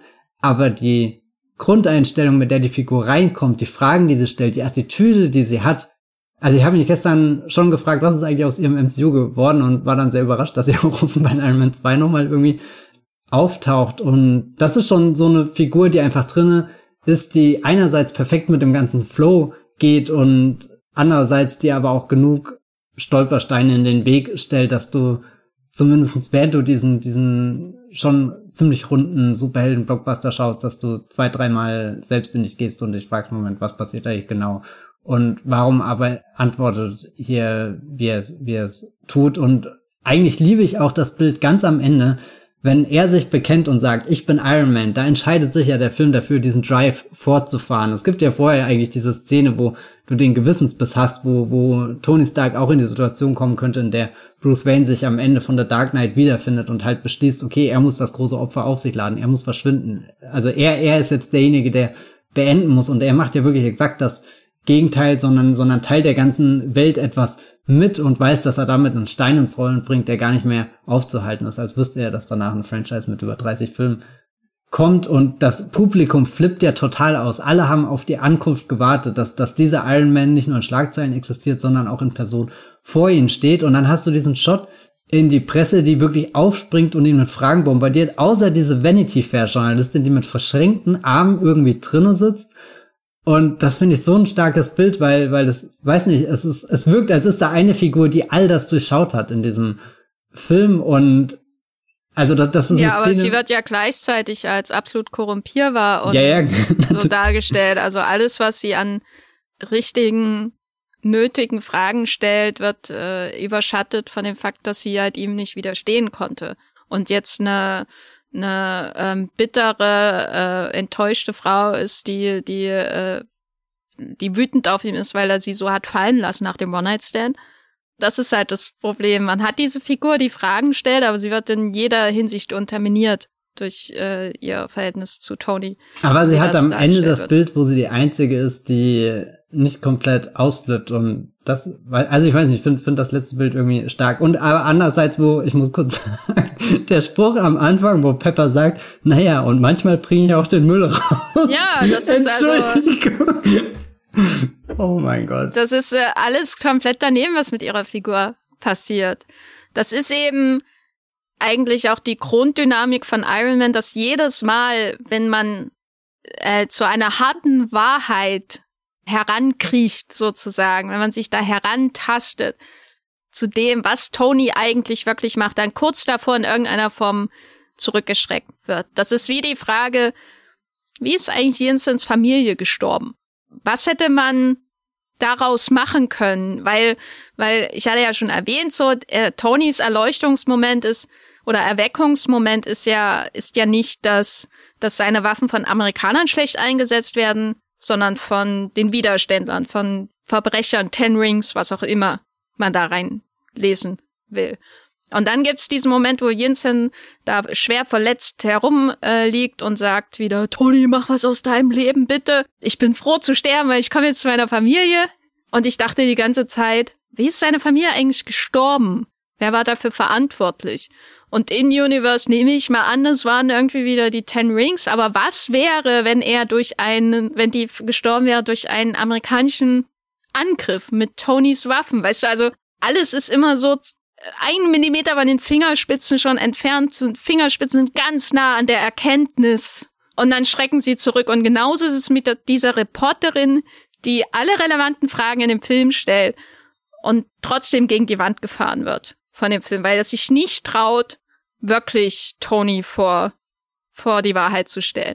Und das war damals schon sehr erfrischend, weil, weil ähm, es eben auch, das hatte ich ja schon erwähnt, es gab so Filme wie, wie Spider-Man und X-Men, aber zum Beispiel auch der Hulk und so, das waren ja schon häufig auch sehr gequälte Protagonisten, die wir da hatten in den Superheldenfilmen, traumatisierte Protagonisten, möchte man fast sagen, mit den Worten von Jamie Lee Curtis. Und, und dann kommt Tony und im ersten Teil das Verhältnis zu seinem Vater spielt kaum eine Rolle. Ähm, das, das, was in der Höhle passiert, hinterlässt im Prinzip kein Trauma, sondern nur, wenn dann über, überhaupt ein, ein physisches Trauma in, in der Mitte seiner Brust sozusagen, äh, ein Loch sondern das äh, wird so benutzt als äh, ähm, Moment, der ihn zu einem besseren Menschen macht, statt ihn zu traumatisieren, wie das zum Beispiel bei der Fledermaushöhle in ähm, den Nolan Batman-Film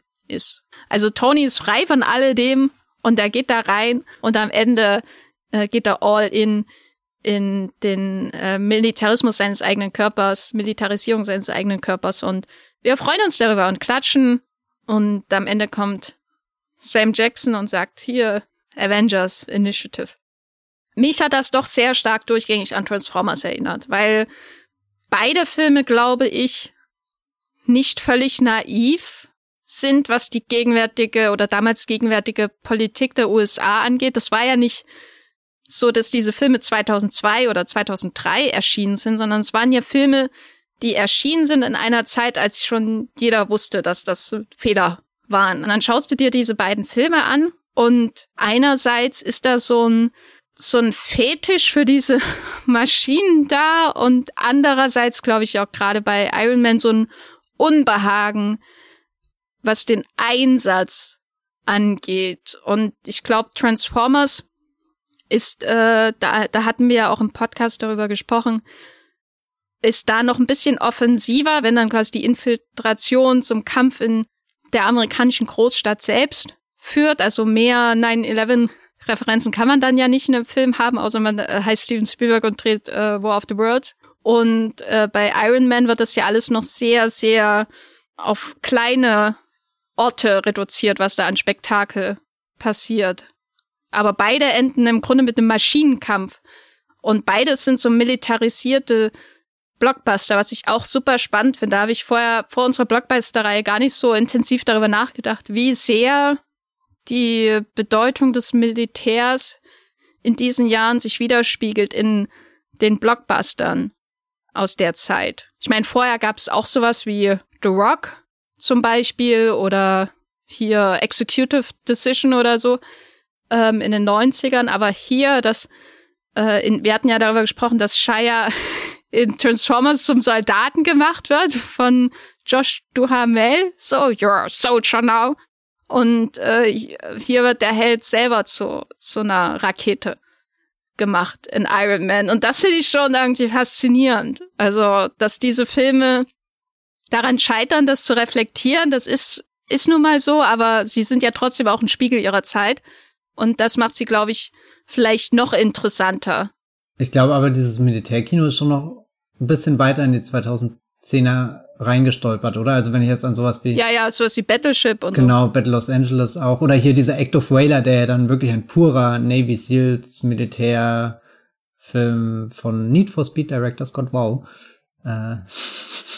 Ja, aber ich was ich halt bei sowas wie Iron Man Transformers interessant finde, ist, dass dass die Helden keine Militärs sind.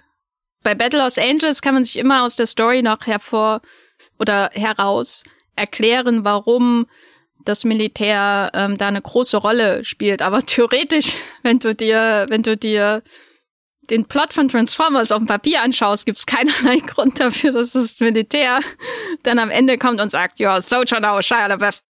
Oder so, sondern das liegt halt einfach daran auch, dass das äh, Bay die Mittel des Militärs genutzt hat. Und bei Iron Man ist es aber halt noch viel, viel krasser, was da aus einem Zivilisten im Prinzip gemacht wird der erst da mächtig verdient daran und dann selber zu seiner Waffe wird.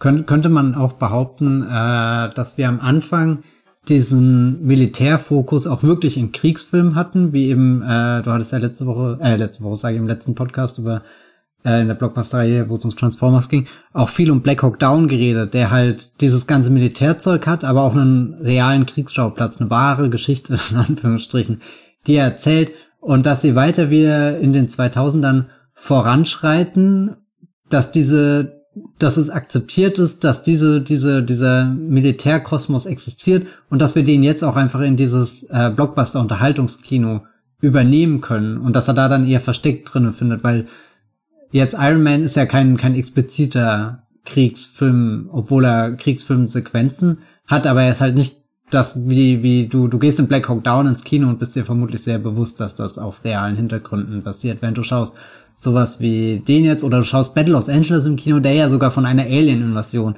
erzählt, also eigentlich wieder ein richtiger Science-Fiction-Film ist, aber sich anfühlt, als könntest du gerade auf Black Hawk Down 2 oder so gucken und, und das finde ich eigentlich schon spannend, dass du, weiß nicht, das sehr, sehr, sehr akzeptiert ist, dass große Unterhaltung, großer Blockbuster eigentlich was, was Fantastisches, was du siehst, dass das dieses sehr geerdete Militärelement beinhaltet, was für Ordnung sorgt. Und klar, es gab in der Zeit dann auch wieder sowas wie, wie ähm, Hurt Locker und so. Also die richtigen Kriegsfilme sind nie verschwunden, aber ich würde schon behaupten, dass, dass es immer mehr zum, zum, zu einem essentiellen Element des, des großen Blockbuster-Kinos geworden ist. Und Avatar bildet ja da im Endeffekt auch keine Ausnahme. Klar, James Cameron hat, hat das schon seine ganze Karriere lang in seinen Film drin gehabt, vielleicht am, am deutlichsten in, in Aliens, aber würde ich schon sagen, dass, dass du kurz im 2000er Jahre Kino zumindest so, so, so einen vorsichtigen Umgang hattest, bevor du dann gesagt hast, okay, äh, Militär ist ab jetzt Blockbuster-Spektakel, full blown out. Na, wenn man äh, böse ist oder äh, gern YouTube-Videos von einer von einem Bücherregal aufnimmt, könnte man natürlich auch sagen, dass das Superheldenkino, wie es durch das MCU dann weiterentwickelt wurde, den die Superhelden selbst ja zu Ersatzsoldaten macht. Weil was äh, man über das vorherige Heldenkino sagen kann, ist, dass die Superhelden Außenseiter waren in Filmen wie X-Men oder Spider-Man oder Blade. Sie sorgen da zwar für Ordnung, aber in einer unabhängigen Funktion, also vom Staat unabhängig und werden zum Teil ja sogar gejagt von, von staatlichen Organisationen. Aber dadurch, dass du Shield einführst, hier mit diesem wunderbar sympathischen Anzugträger Agent Coulson und dann noch dem Rogue äh, äh, Fury, der ja auch nicht aussieht wie ein staatlicher Vertreter, was ja im Grunde ist. Er ist ein Pirat, Dadurch, der hat eine Augenklappe. genau. Coulson hat die Insignien, äh, bei, bei Fury würde, äh, ist das das Gegenteil, aber beide sind Vertreter derselben Organisation, die die ähm, ehemaligen Outsider und Underdogs quasi einhegt äh, und zu, zu ähm, ja zu, zu Soldaten macht, die man dann in Sarkovia oder wo auch immer einsetzen kann. Natürlich ist das dann in der späteren MCU-Erzählung dann noch kompl komplexer und da steige ich auch nicht ganz durch mehr, was die Hintergründe, die politischen Hintergründe bei den Sokovia Accords waren. Vielleicht kannst du das erklären. Ähm, das ist ja auch nicht alles so einfach und geradlinig, sondern da wird ja auch, glaube ich, ein bisschen reflektiert, was die, den Einsatz von Superhelden angeht und die Vision davon, die Tony hat versus Cap zum Beispiel. Aber was das MCU macht, ist ja auf jeden Fall die, die Superhelden zu kontrollieren durch diese Erzählung mit Shield, die Superhelden als Extension des Staates zu machen, als, als Vertreter des amerikanischen Staates in Krisenregionen, zum Beispiel auf, wie heißt der Planet Titan oder was, wo die da in, in der Avengers-Filme kämpfen mit Thanos oder so. Also das ist ähm, ja nicht bei allen so. Also die Guardians zum Beispiel sind ja, glaube ich, weitgehend unabhängig.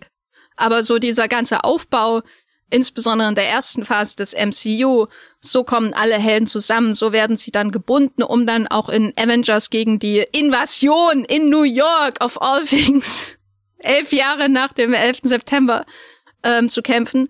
Das ist schon sehr auffällig. Und die haben dann nicht mehr Tarnfarben an, die Helden, aber im Grunde ja auch ihre eigenen Uniformen.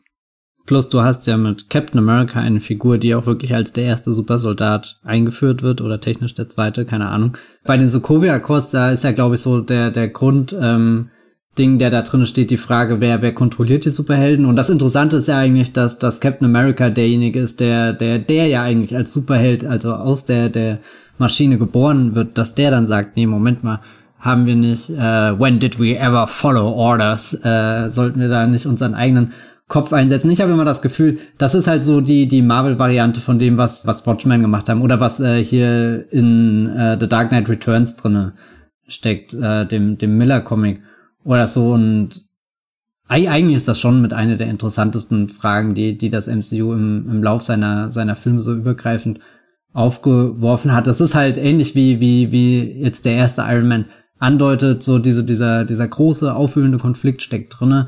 Aber es gibt auch keinen, der mal wirklich den Hammer fallen lässt und eine sehr konsequente Entscheidung trifft, die, die, die ja vermutlich meistens eher in die Richtung geht, dass irgendjemand aufhören muss, irgendwas beenden muss. Aber ich glaube, wenn, wenn Marvel-Helden die Reißleine ziehen, was beenden, sich beenden, dann passiert's halt nur in diesen, diesen ultra-Helden-Momenten, die du dann am Ende von Avengers Endgame hast, die, die so überlebensgroß gestaltet sind, dass danach die absolute Tony Stark-Verklärung anfangen kann. Also es gibt ja vermutlich keinen MCU-Bürger nach äh, Endgame, der sich auch nur trauen würde zu sagen, well, actually, Tony Stark und sein Vater und sein Unternehmen. Tony war ein Faschist. Ja, ja, genau, so, so, so. Und ähm, stattdessen hat das äh, MCU ja ganz viele Denkmäler geschaffen oder äh, äh, wie, wie du dann in Spider-Man No Way Home, in, in Spider-Man Far From Home hast du ja auf einmal so, so kriegst du mit im Hintergrund, wie, wie Tony Stark wirklich zu so einem Heiligen im Endeffekt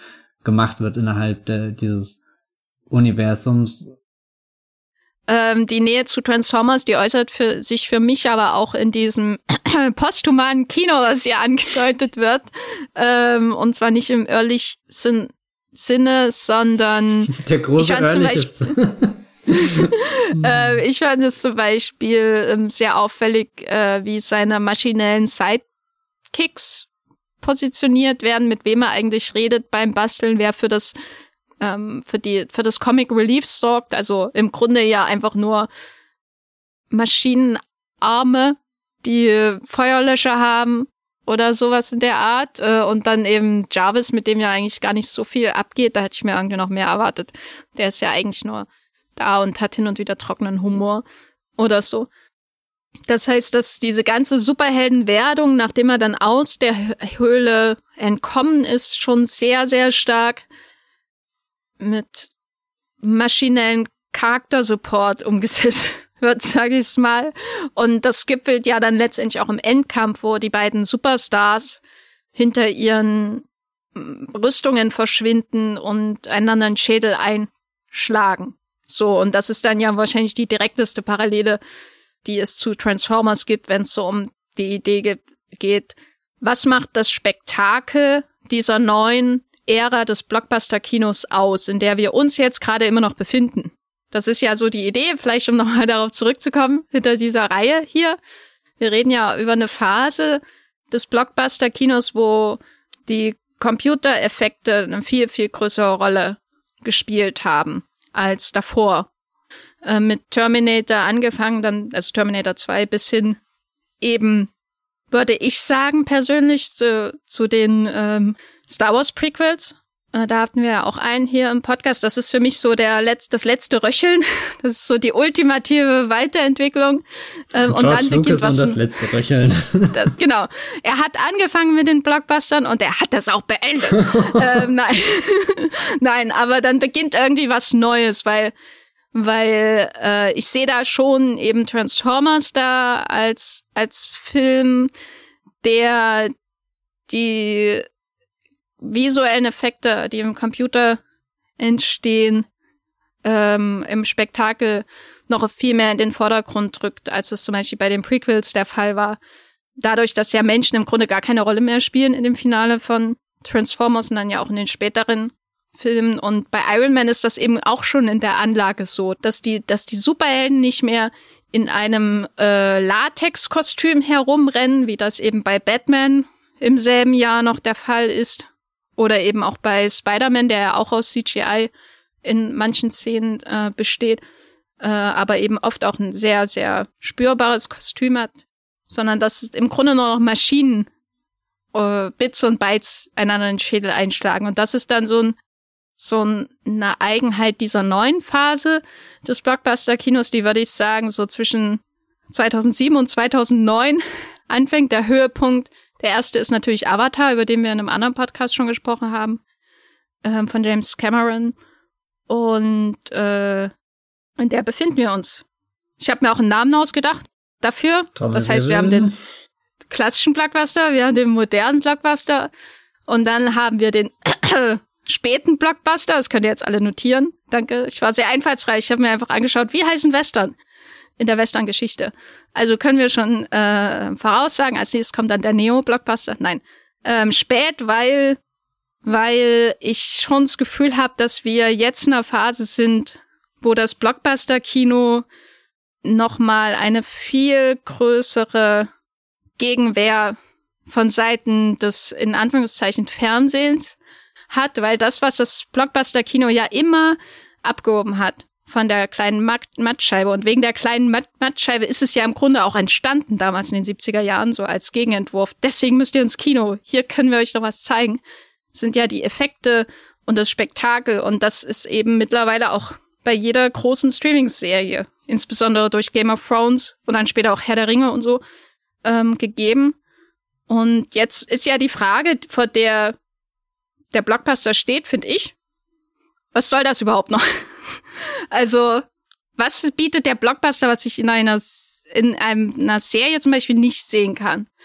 Und da finde ich, hat der späte Blockbuster, genau wie der Western, der ja auch durch die realen politischen Umstände in den USA irgendwie so an Glaubwürdigkeit verloren hat, äh, insbesondere durch den Vietnamkrieg, hat der Western ja ähnliche Fragen sich stellen müssen.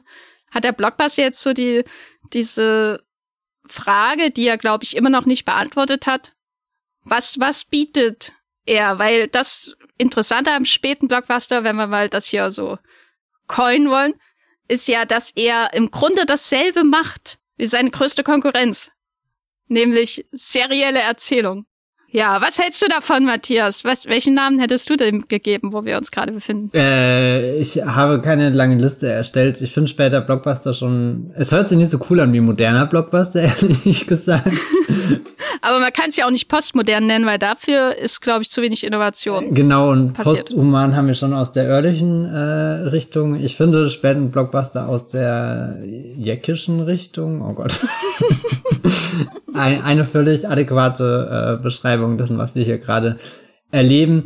Ich finde es eigentlich super fasziniert, wie äh, fasziniert, wie ähnlich ähm, der Blockbuster dem dem Fernsehen ist, weil weil ehrlich gesagt war war das eine der Dinge, die ich am interessantesten fand, als mir klar wurde, Moment, was denn auf was denn das Marvel Cinematic in seinem äh, Universe in, in seinem großen Plan hinauslaufen konnte, was sich, Achtung, für mich damals auch wieder mega neu und frisch angefühlt hat, obwohl ich auch einfach äh, Fernseher einschalten könnte und von Woche zu Woche eine Episode von irgendwas gucken könnte. Aber ich bin halt überhaupt nicht mit dem Schauen von, von Serien aufgewachsen oder so. Das ist ehrlich gesagt etwas, was ich mir sehr viel später erarbeitet habe oder wo ich sehr viel später überhaupt gemerkt habe, was für eine tolle Erzählform das sein kann, was auch einfach äh, daran liegt, dass es für mich als Kind unmöglich war, regelmäßig eine Serie einfach im Fernsehen zu schauen. Das, das hatte schon so ein logistisches Problem, wo auch das Streaming einfach sehr viel verändert hat mit seiner ähm, Verfügbarkeit. Ich finde, also ich finde dein Argument komplett nachvollziehbar, dass du sagst, der Blockbuster versucht halt äh, all das zu bieten, was du im TV eigentlich nicht bieten kannst. Die größte Konkurrenz ist jetzt, dass Streamingdienste halt auch 200 Millionen äh, Dollar investieren und damit eigentlich ein ebenbürtiges äh, Produkt in Anführungsstrichen schaffen können, ein äh, Content Piece, das äh, veröffentlicht wird, um die Abozahlen, um neue Abos zu gewinnen, bestehende Abos. Sehr, sehr gut ausgedrückt, Herr Sassler. ja, oh Gott, und hier kommt die Harry Potter äh, Reboot-Serie. Meine Damen und Herren, die möchte ich ankündigen. Da haben wir lange dran gesessen und uns überlegt, wie können wir. Naja, nee, egal. Die Sache oder der, der, der mein, mein, mein großer Kritikpunkt oder nicht mein großer oder das, was widerspenstig in mir ist, ich habe im Streaming ehrlich gesagt noch kein Äquivalent zu einem Blockbuster im Kino gesehen. Es gibt Filme, die da rankommen in ihrer Größe, in ihrer Dimension, in den Produktionswerten oder so. Aber ich habe das Gefühl, jedes Mal, wenn, wenn davon gesprochen wird, wir können mit einer Serie das gleiche erzählen, was ihr gerade im Kino seht, endet es nach so einer anfänglichen Euphorie und Begeisterung damit, dass ich irgendwie beschämt zurücktrete und sage, na ja, im Endeffekt haben wir uns jetzt doch irgendwie auf so eine B-Note geeinigt. Also das hat damals, weiß nicht, das ist die, die, die Marvel-Serien sind für mich selbst von dem mittelmäßigen Standard entfernt, den sie, den die Marvel-Filme gerade im Kino haben. Die Star Wars-Serie wie The Mandalorian ist halt nicht wie Star Wars im Kino. Achtung, ein, ein sehr entlarvender Satz, den ich bei der Star Wars Celebration gehört habe, wirklich mehrmals. Und ich glaube, der spricht wirklich Bände, ist das, nachdem es das erste äh, Material zu der Acolyte äh, gezeigt wurde, neue Star Wars Serie, die irgendwann 2024 kommt, haben sehr viele Leute gesagt, es säht mir mehr aus wie Endor als wie The Mandalorian.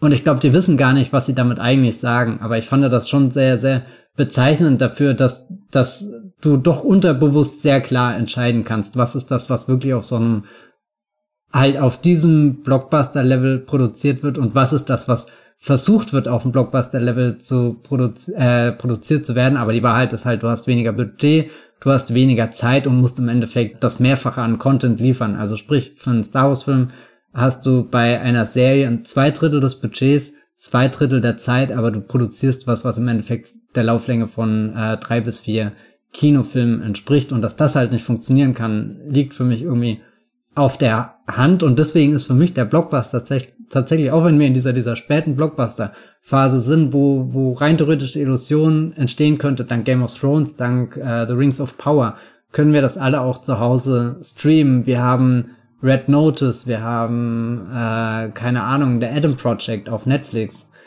Auch große Blockbuster, aber ehrlich gesagt, kommt nichts davon dran, was, was ich fühle, wenn ich einen richtig geilen Blockbuster im Kino sehe. Und, und das, da bin ich sehr gespannt, ob, ob diese, diese, diese Grenze wirklich irgendwann mal komplett verschwimmt? Na, ich glaube, wir müssen ja unterscheiden zwischen dem Ideal und der Realität. Das stimmt auch. Also, weil das, was, was ich sehe, ist dass diese Phase des späten Blockbusters ja die falschen Schlüsse aus der Konkurrenz mit dem Fernsehen und der Konkurrenz vor allem mit Videopiraterie und so gezogen hat, weil wir haben erlebt, wie das Kino in der im größten Franchise, aber auch in klassischen Franchise wie zum Beispiel James Bond ähm, serialisiert wurde also maximal serialisiert wurde im Gestalt des MCU, teilweise serialisiert wurde in den James Bond Filmen, wie es vorher nie serialisiert war äh, in den ausgehenden 2000ern und dann in den 2010ern. In den DC-Filmen stellenweise serialisiert, zum Glück bisher ähm, nicht konsequent, so dass wir immer noch so Ausreißer haben. Aber die Snyder-Filme waren ja schon serialisierte Erzählungen wenn man sich anschaut, wo Man of Steel endet und Batman vs. Superman zum Beispiel anfängt. Und in anderen Franchises ja ebenso. Selbst die Fast and Furious Filme sind jetzt serialisiert, was ich furchtbar finde. Das ist so, das ist so die Antithese dessen, was diese Filme gut macht in der Vergangenheit. Aber dadurch verlieren die Blockbuster die Stärke, die sie haben, sozusagen, äh, aus dem Blick. Ähm, das ist das eine, wo ich sage, sagen würde, der Blockbuster ist so, aber das ist nicht der Idealzustand dieses Blockbusters. Das andere ist eben, wir schauen ins Fernsehen oder in den Streaming-Bereich, insbesondere zu den Serien, die, die sich mausern zu einer Konkurrenz des Blockbusters durch den Einsatz von natürlich ähm, stark serialisierten Erzählungen, aber eben insbesondere auch visuellem Spektakel wie es vorher im Fernsehen nie so eine große Rolle gespielt äh, hatte. Und dann schaue ich mir an, wie in Game of Thrones Einzelepisoden das erreichen, aber wie Game of Thrones darunter auch maximal leidet, dass das passiert. Das Ideal, das Ziel wird nicht erreicht von diesen Blockbuster-Serien. Also bei Game of Thrones ist das halt richtig hart aus verschiedensten Gründen. Einer davon ist George R. R. Martin, schreib doch mal deine Bücher fertig. Aber da ist ja wirklich ab der fünften, sechsten Staffel ersichtlich, wie diese Serien versuchen, Blockbuster zu sein. Oder diese Serie versucht, ein Blockbuster zu sein und dadurch die Geschichte unter die Räder gerät. Und du dich bei der siebten und achten Staffel nur noch an Bilder erinnerst, wie zum Beispiel dem Drachen, der die Lannister-Armee wegfeuert da vor dem See oder Fluss oder was das ist. Oder dann äh, dem der dunklen, äh, der Nachtschlacht in die lange Nacht aus der achten Staffel oder Daenerys, die einfach King's Landing platt macht aus der achten Staffel. So, du hast diese Einzelmomente, aber wenn du dann halt genau hinschaust, dann siehst du, dass die Serien ihre Stärke aus dem Blick verlieren. Und die Stärke von Serien ist, und ich klinge jetzt wie eine Fernsehzuschauerin von Deep Space Nine 1998, was daran liegt, dass ich gerade Deep Space Nine aus 1998 wieder gucke, ähm, die Stärke von Serien ist der Filler, ist die Zeit, die man hat, um Charaktergeschichten ohne großen Aufwand zu erzählen und nicht um ultra reduzierte Seasons zu erzählen, die nur so wenige Folgen haben, damit sich irgendjemand dieses Budget für die Effekte leisten kann. Und das heißt, wir haben jetzt quasi zwei Medien parallel, die die Stärken des anderen Mediums versuchen zu äh, kopieren und dadurch selber irgendwie den Bach runtergehen. Weil ich persönlich bin kein Fan der Blockbuster-Serie, weder von Ringe der Macht noch ähm, von diesen späten Auswüchsen von Game of Thrones, obwohl ich die achte Staffel natürlich schon lieber mag, als viele andere Menschen sie mögen. Oder anderen Serien. Andor ist für mich da eben auch sowas, so ein, so ein, so eine Ausnahme eher. Das ist für mich gar keine Blockbuster-Serie. Das ist das, was Serien können Andor ist das beste Beispiel dafür, dass eine Serie Serie sein kann und dadurch die Stärken des Serienformats herausholen. Aber das ist so das, wo ich irgendwie gerade unsere Kultur, unsere Popkultur zumindest sehe, dass wir, dass wir diese zwei Medien haben, die einander zu kopieren versuchen und darüber wird vergessen, was eigentlich die Stärken dieser Erzählformen sind, nämlich dieser kurzen, begrenzten Erzählformen, äh, von zwei bis drei oder wenn du Martin Scorsese bist, 200 Minuten, äh, drei, zwei, drei Stunden, 200 Minuten, was auch immer. Ähm, und dann eben der, der seriellen Erzählung im Fernsehen. Und ähm, das meine ich mit der Ideal und der Realität. Das Ideal ist natürlich eine Serie, die äh, Blockbuster und Serienqualitäten vereint, aber das gibt's nicht bisher. Das Ideal wäre ein MCU-Film, der eine wunderbare, fantastische serielle Erzählung hat und dann eben noch ein MCU-Film ist, aber das gibt's ja glücklicherweise auch nicht. Ne? Und da sind wir jetzt beim MCU, was im Bach runtergeht. Matthias. Ja, ich meine, das Timing dieser Reihe ist mal wieder sehr gut gewählt. Äh, Dank an die Kuratoren hier. Wir sind jetzt gerade in so einer Phase, wo Marvel sich wirklich überlegen muss, kann es noch ewig so weitergehen? Wir hatten jetzt den Kinostart von Ant-Man and the Wasp Quantum Mania, der definitiv underperformed hat, der nicht über 500 Millionen US-Dollar weltweit eingespielt hat. Ich weiß gar nicht, was der letzte Marvel-Film ist, der, der so tief geflogen ist. Und es ist ja jetzt nicht das allererste Mal, dass ein Marvel-Film nicht unbedingt an den finanziellen Erwartungen andockt. Man muss halt auch sagen, wir hatten eine Pandemie. Gleichzeitig hat ja Spider-Man No Way Home bewiesen, dass man eigentlich auch im zweiten Pandemiejahr knapp zwei Milliarden US-Dollar einspielen kann.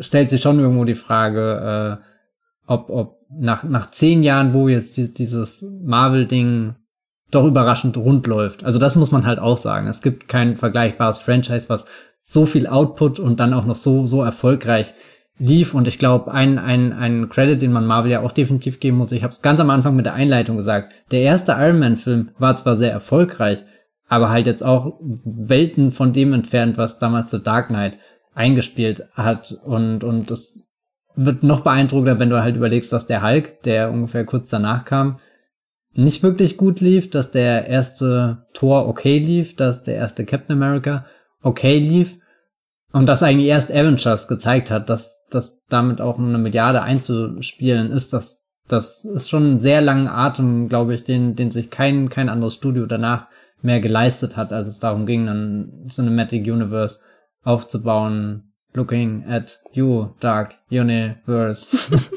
mit äh, The Mummy und äh, Russell Crowe als Nick Fury. Jetzt weiß ich gerade ehrlich gesagt gar nicht, worauf ich hinaus wollte. Nein, was ich bemerkenswert finde, wenn man sich so die Einspielergebnisse der Marvel-Filme in den letzten zehn Jahren anschaut, also jetzt nicht aller Marvel-Filme, sondern explizit der, die im Marvel Cinematic Universe entstanden sind, dann merkt man, wie ein Film den anderen wirklich nach vorne bringt, wie einer nach dem anderen aufbaut. Die Reihen werden in der Regel erfolgreicher. Tor 2 ist erfolgreicher, Tor 1, Tor 3 ist erfolgreicher als Tor zwei. Die Captain America Filme können sich steigern. Die äh, Ant-Man Filme werden theoretisch bis zum zweiten Teil erfolgreicher und, und jedes Projekt befeuert irgendwie das andere. Du hast dann diese, diese großen Avengers Filme, die, die es dann schaffen, dass der, der nächste Marvel-Film, der danach kommt, nämlich Iron Man 3, nicht nur die obligatorischen 1 bis 200 Millionen Dollar erfolgreicher ist als der vorherige Teil, sondern auch zum Milliardenhit wird und, und diese Dynamik in den letzten zehn Jahren an, zu beobachten, das war schon sehr, bemerkenswert und das dann auch anfangen selbst irgendwie. Du hast irgendwann keine klassischen Fortsetzungen, sondern so, so, so halb Avengers-Filme wie im Endeffekt Captain America Civil War und das hat sich alles gesteigert, bis Avengers 4 Endgame in die Kinos kam. Im Endeffekt war so erfolgreich, dass du sogar sagen konntest, wir starten jetzt einen neuen Superhelden wie Black Panther und Captain Marvel und beide kommen über eine Milliardenmarke drüber. Also die, die Sicherheit musste er erstmal in einem Franchise haben und das ist halt komplett verschwunden, ehrlich gesagt. Dieses, diese Selbstsicherheit, dass selbst so, so, so, so eine mega, so ein, so ein mega sicheres Ding in Anführungsstrichen wie Black Panther 2 oder meinetwegen der Doctor Strange in einem Multiverse of Madness, der zweite Teil, dass die halt Probleme haben, überhaupt in die Nähe der 900 Millionen US-Dollar Einspielergebnis weltweit zu kommen und ich weiß nicht, ob, ob Marvel einfach akzeptieren muss, dass diese, diese Milliarde, die eine Zeit lang selbstverständlich schien, dass das halt überhaupt nicht mehr die Norm für das Franchise ist und dass der große Triumph eigentlich so ein Blockbuster wie Top Gun Maverick letztes Jahr war, der, der radikale Gegenentwurf ist von dem, was gerade Blockbuster im Kino sein kann. Auf der einen Seite hast du halt diese Marvel-Filme, die sich doch irgendwo alles sehr durchschnittlich anfühlen und wo es immer schwieriger wird, Argumente zu finden. Was haben sie wirklich dieser großen Streaming, TV, Serien, äh, Filmblockbuster-Konkurrenz entgegenzusetzen? Und halt auf der anderen Seite einen Film, der so sehr Kino schreit wie, wie Top Gun Maverick, wo dir völlig klar ist, okay, das wirst du tatsächlich niemals auf Netflix zu sehen bekommen, es sei denn, der Film streamt zwei Jahre nach dem Kinostart irgendwann lizenziert auf Netflix. Dann natürlich, ja, aber das, ich weiß nicht, ich glaube, ähm, Marvel muss in den nächsten Jahren einfach beweisen, was der Grund ist, dass du die überhaupt noch im Kino schaust und nicht halt einfach wartest, dass She-Hulk Staffel 2 auf Disney Plus kommt, weil da tauchen ja sowieso alle Figuren auf, die du kennst, von Bong bis äh, Charlie Cox als Daredevil bis hin zu Tim Ross als Abomination aus dem unglaublichen Hulk 2008. das ist ja auch so spannend, weil kam nicht Agents of Shield dann auch relativ zügig nach Avengers? Der kam, raus? Agents of Shield wurde die erste Folge 2013 ausgestrahlt, also ein Jahr nach dem ersten Avengers ungefähr. Das heißt, sie hatten ihren bis dato größten Erfolg und haben damit auch im selben Schritt ihren Untergang eingeleitet. Wenn man so will. Agents of Shield war natürlich nie so ein populärer Hit, äh, wie dann später die Disney Plus Serien. Aber der Gedanke der, der crossmedialen Serialisierung ist quasi auch schon der Sargnagel des MCU, wenn man so will. Ich bin da noch zwiegespalten, wie sehr ich da wirklich den Untergang prophezeien möchte, weil ähm, einerseits denke ich, ja, endlich. Andererseits denke ich, ja, vielleicht lernt jemand auch daraus, was uns kommt zu einer sinnvollen Evolution. Ich finde es auch sehr ausdruckskräftig, wie erfolgreich John Wick 3 gerade ist, der für mich auch so ein bisschen der Tradition von sowas steht wie ähm, Top Gun oder so, also so Filme, die dir ein spürbares Kinoerlebnis bieten und nicht nur Narrationsmaschinen sind, was ja eben bei den meisten MCU-Filmen der Fall ist. Narrations- und Gag-Maschinen und dann recht austauschbare dritte Akte oder so. Also du gehst ja nicht in MCU-Film wegen der geilen Action, hoffe ich. Und gerade auch diese wachsende Kritik an den Effekten, den visuellen Effekten durch sage ich mal, Hardcore-Fans des MCUs, ist da, glaube ich, auch so ein großes Warnsignal, dessen Opfer jetzt ja offensichtlich auch Victoria Alonso geworden ist, ähm, die mit Kevin Feige quasi zu den zu den Executives von Marvel Studios seit Anbeginn des MCU gehört und die jetzt gegangen wurde. Also wenn sie schlau sind, ziehen sie daraus irgendwelche Schlüsse, weil auf ewig können sie nicht die Greatest Hits spielen äh, und Spider-Man Home, äh, no, äh, Spider-Man No Way Home, ja, ist ja ein Greatest Hits Film sozusagen. Äh, und Guardians of the Galaxy sieht auch nach einem Greatest Hits Film aus. Aber was ist, wenn The Marvels auch floppt? Hoffe ich nicht, weil das sieht äh, zumindest unterhaltsam aus, was da drin passiert. Was kommt dann sozusagen? Also dann kommen sie in ihre eigene Nostalgiephase, um sich zu retten und das ist nicht zukunftsträchtig, würde ich sagen. Aber äh, meine These wäre, weil ja äh, das DC-Universum im Grunde jetzt gerade von einer ähnlichen ähm, Krise steht, aber ein bisschen mehr Ehrgeiz hat, glaube ich, was die Neuorientierung angeht. Und ich äh, habe so die Befürchtung, dass die voll gegen die Wand fährt. Aber was soll's? Äh, mal schauen, was ähm, Peter Safran und James Gunn da leisten als neue Chefs des DC-Universums. In vier Jahren hört ihr die Folge dazu beim Wollmilchcast. Ähm, aber was meine These wäre, ist, ich weiß nicht, ob dieser späte Blockbuster jetzt noch zehn Jahre, 20 Jahre andauert oder quasi wir das letzte Jahr erleben. Ich glaube eher nicht. Aber was ich glaube, ist, dass jetzt gerade alle Videospielverfilmungen grünes Licht bekommen werden. Weil das, was wir gerade erleben, ist ja quasi der, das, die Krise eines Genres, das uns seit 24 Jahren dominiert, wenn man so will. Im Grunde seit Blade, sind schon fast 25 Jahre, oder? Aber insbesondere natürlich seit X-Men 2000 und Spider-Man dann ähm, später.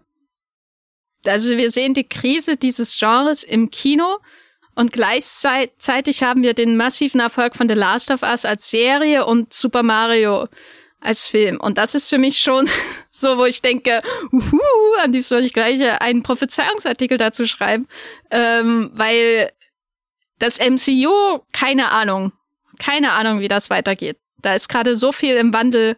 Ähm, ich weiß nicht, ob Feige schon mal mit so einer Krisensituation konfrontiert war.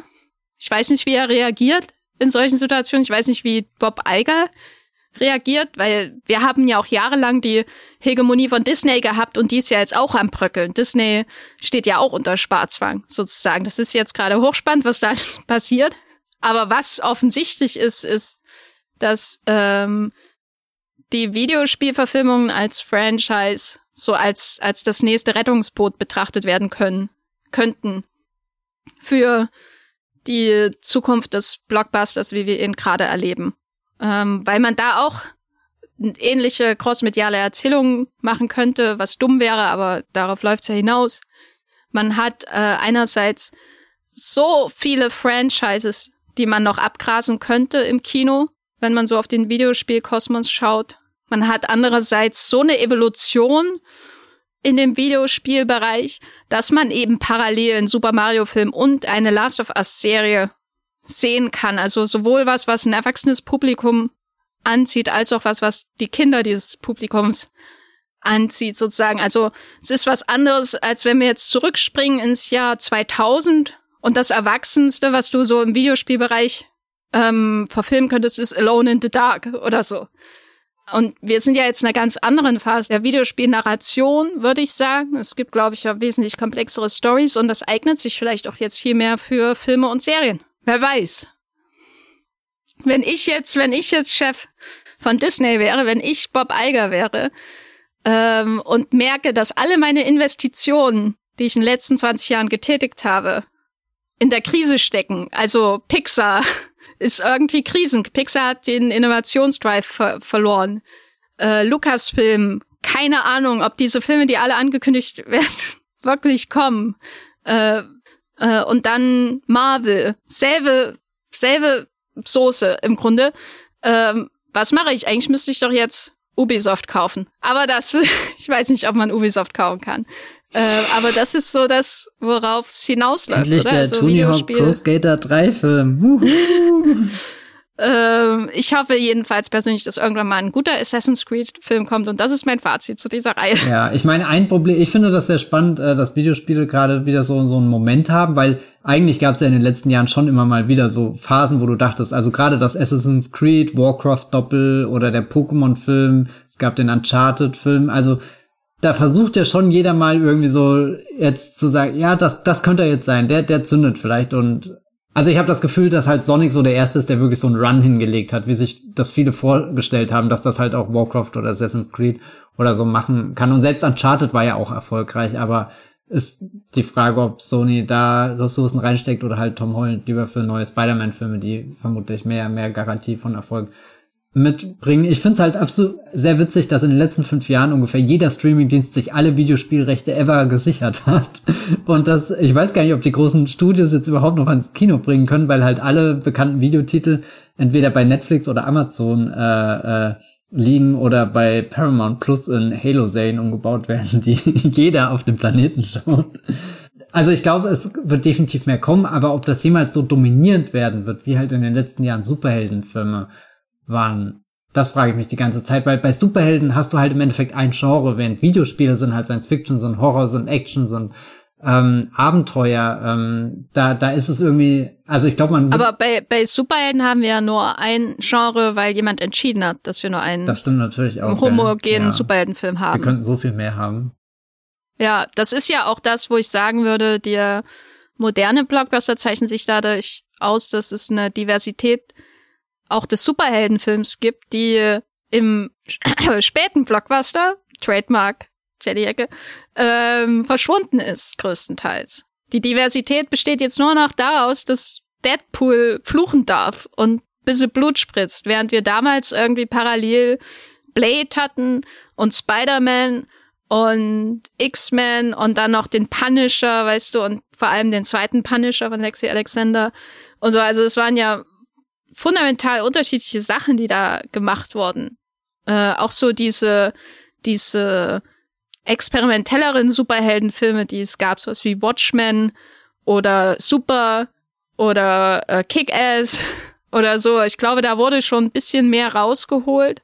Es gab natürlich trotzdem nie so eine extreme Diversität des Genres, dass wir eine, eine reine Superhelden-Rom-Com hatten außerhalb des, also ich glaube, in Serienform wurde da mehr draus gemacht aus der Exploration dieses Genres dann später ähm, als in, im Kino, aber ich finde schon, dass es ähm, mit Blade oder so auch so Horror-Superhelden gab, die es jetzt nicht mehr in dieser Form gibt. Und daran ist Marvel schuld, ganz allein und niemand anders. Weil äh, was ich noch wichtig fände, ist vielleicht noch mal zu sagen, was sind eigentlich die Eigenschaften dieses dieser Blockbuster-Ära, in der wir uns gerade befinden, so als Abschluss auch dieser Reihe. Da hatten wir ja auch ein paar schon im Grunde genannt. Ich glaube, die Effekte, ne? Die, die Stagnation der Effekte ist ganz weit vorne. Ich glaube, die, die Filme, die wir besprochen alle haben da ist ja von jedem Film zu Film der Effekt hat sich weiterentwickelt, ist spektakulärer geworden. Also wir haben ja angefangen eigentlich mit einem Terminator, der sich transformieren konnte. Und wir haben aufgehört mit Transformers, wo sie alles transformiert hat. Und dann hat Hollywood beschlossen, das war's jetzt. Das ist alles, was ihr jemals an Effekten sehen werdet.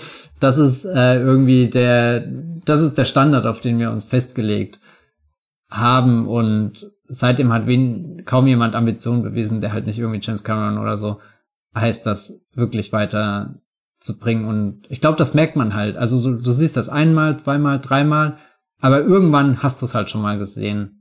Und dann wirkt, hat es auch nicht mehr den, die Wucht, den Bombast, den, den du beim ersten Mal verspürt hast. Und dann kommt Avatar um die Ecke und zeigt dir, was ihr in den letzten zehn Jahren verpasst habt und wie geil das aussehen könnte. Und dadurch entsteht halt noch mehr äh, Unzufriedenheit.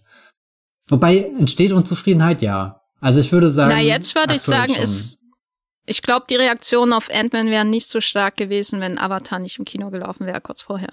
Ich, ich glaube, das ist schon sehr, sehr auffällig, wie, wie, ich weiß nicht, wie sich da auch eine, ein Blick dafür entwickelt hat bei Fans. Ich stromere schon häufig so durch den Marvel Studios Subreddit ähm, und habe früher schon das Gefühl gehabt, dass sie sich sehr viel schön geredet haben und jetzt nicht mehr. Ähm, und das liegt, glaube ich, daran, dass man immer mal wieder so ein Wegton hört von James Cameron aus den Tiefen des Ozeans oder wo auch immer sich gerade befindet, der daran erinnert, ähm, was das Kino im qualitativ im visuellen Bereich sein könnte, wenn alle Leute sich für jeden Film zehn Jahre nehmen würden. Hm. Und glücklicherweise tun sie das nicht. Oder ich meine, es reichen ja auch die drei Jahre. Für Top Gun, du gehst einfach raus und seitdem berührt dich einfach kein Actionfilm mehr so. Das geht dir so, Matthias. Ja, nein, ich meine, es gab ja auch schon John Wick und es kommt auch neuer Mission Impossible, aber ich meine nur so, so, irgendwie hat es das Kino hingekriegt in den letzten zehn Jahren uns auch, abgesehen von so ganz wenigen Filmen, die, die halt kamen, die, die, die rausgeragt sind. Aber du hattest so eine Masse, dass du halt lange Zeit immer dachtest, ja, so ist das halt, so ist das halt, so ist das halt. Und es braucht, glaube ich, so, so, so Erweckungsfilme, die dir zeigen, das könnte eigentlich, das könnte eigentlich der Standard sein. Und dann darüber hinaus und, und ich glaube, durch diese, diese Masse an Superheldenfilmen, mit denen wir einfach überflutet wurden, also passiert ja selbst mir, dass ich irgendwie vergesse, das zu sehen. Und deswegen finde ich das sehr spannend, dieses Argument, was du gesagt hast, mit, die haben sich noch lange Zeit versucht, das schön zu reden.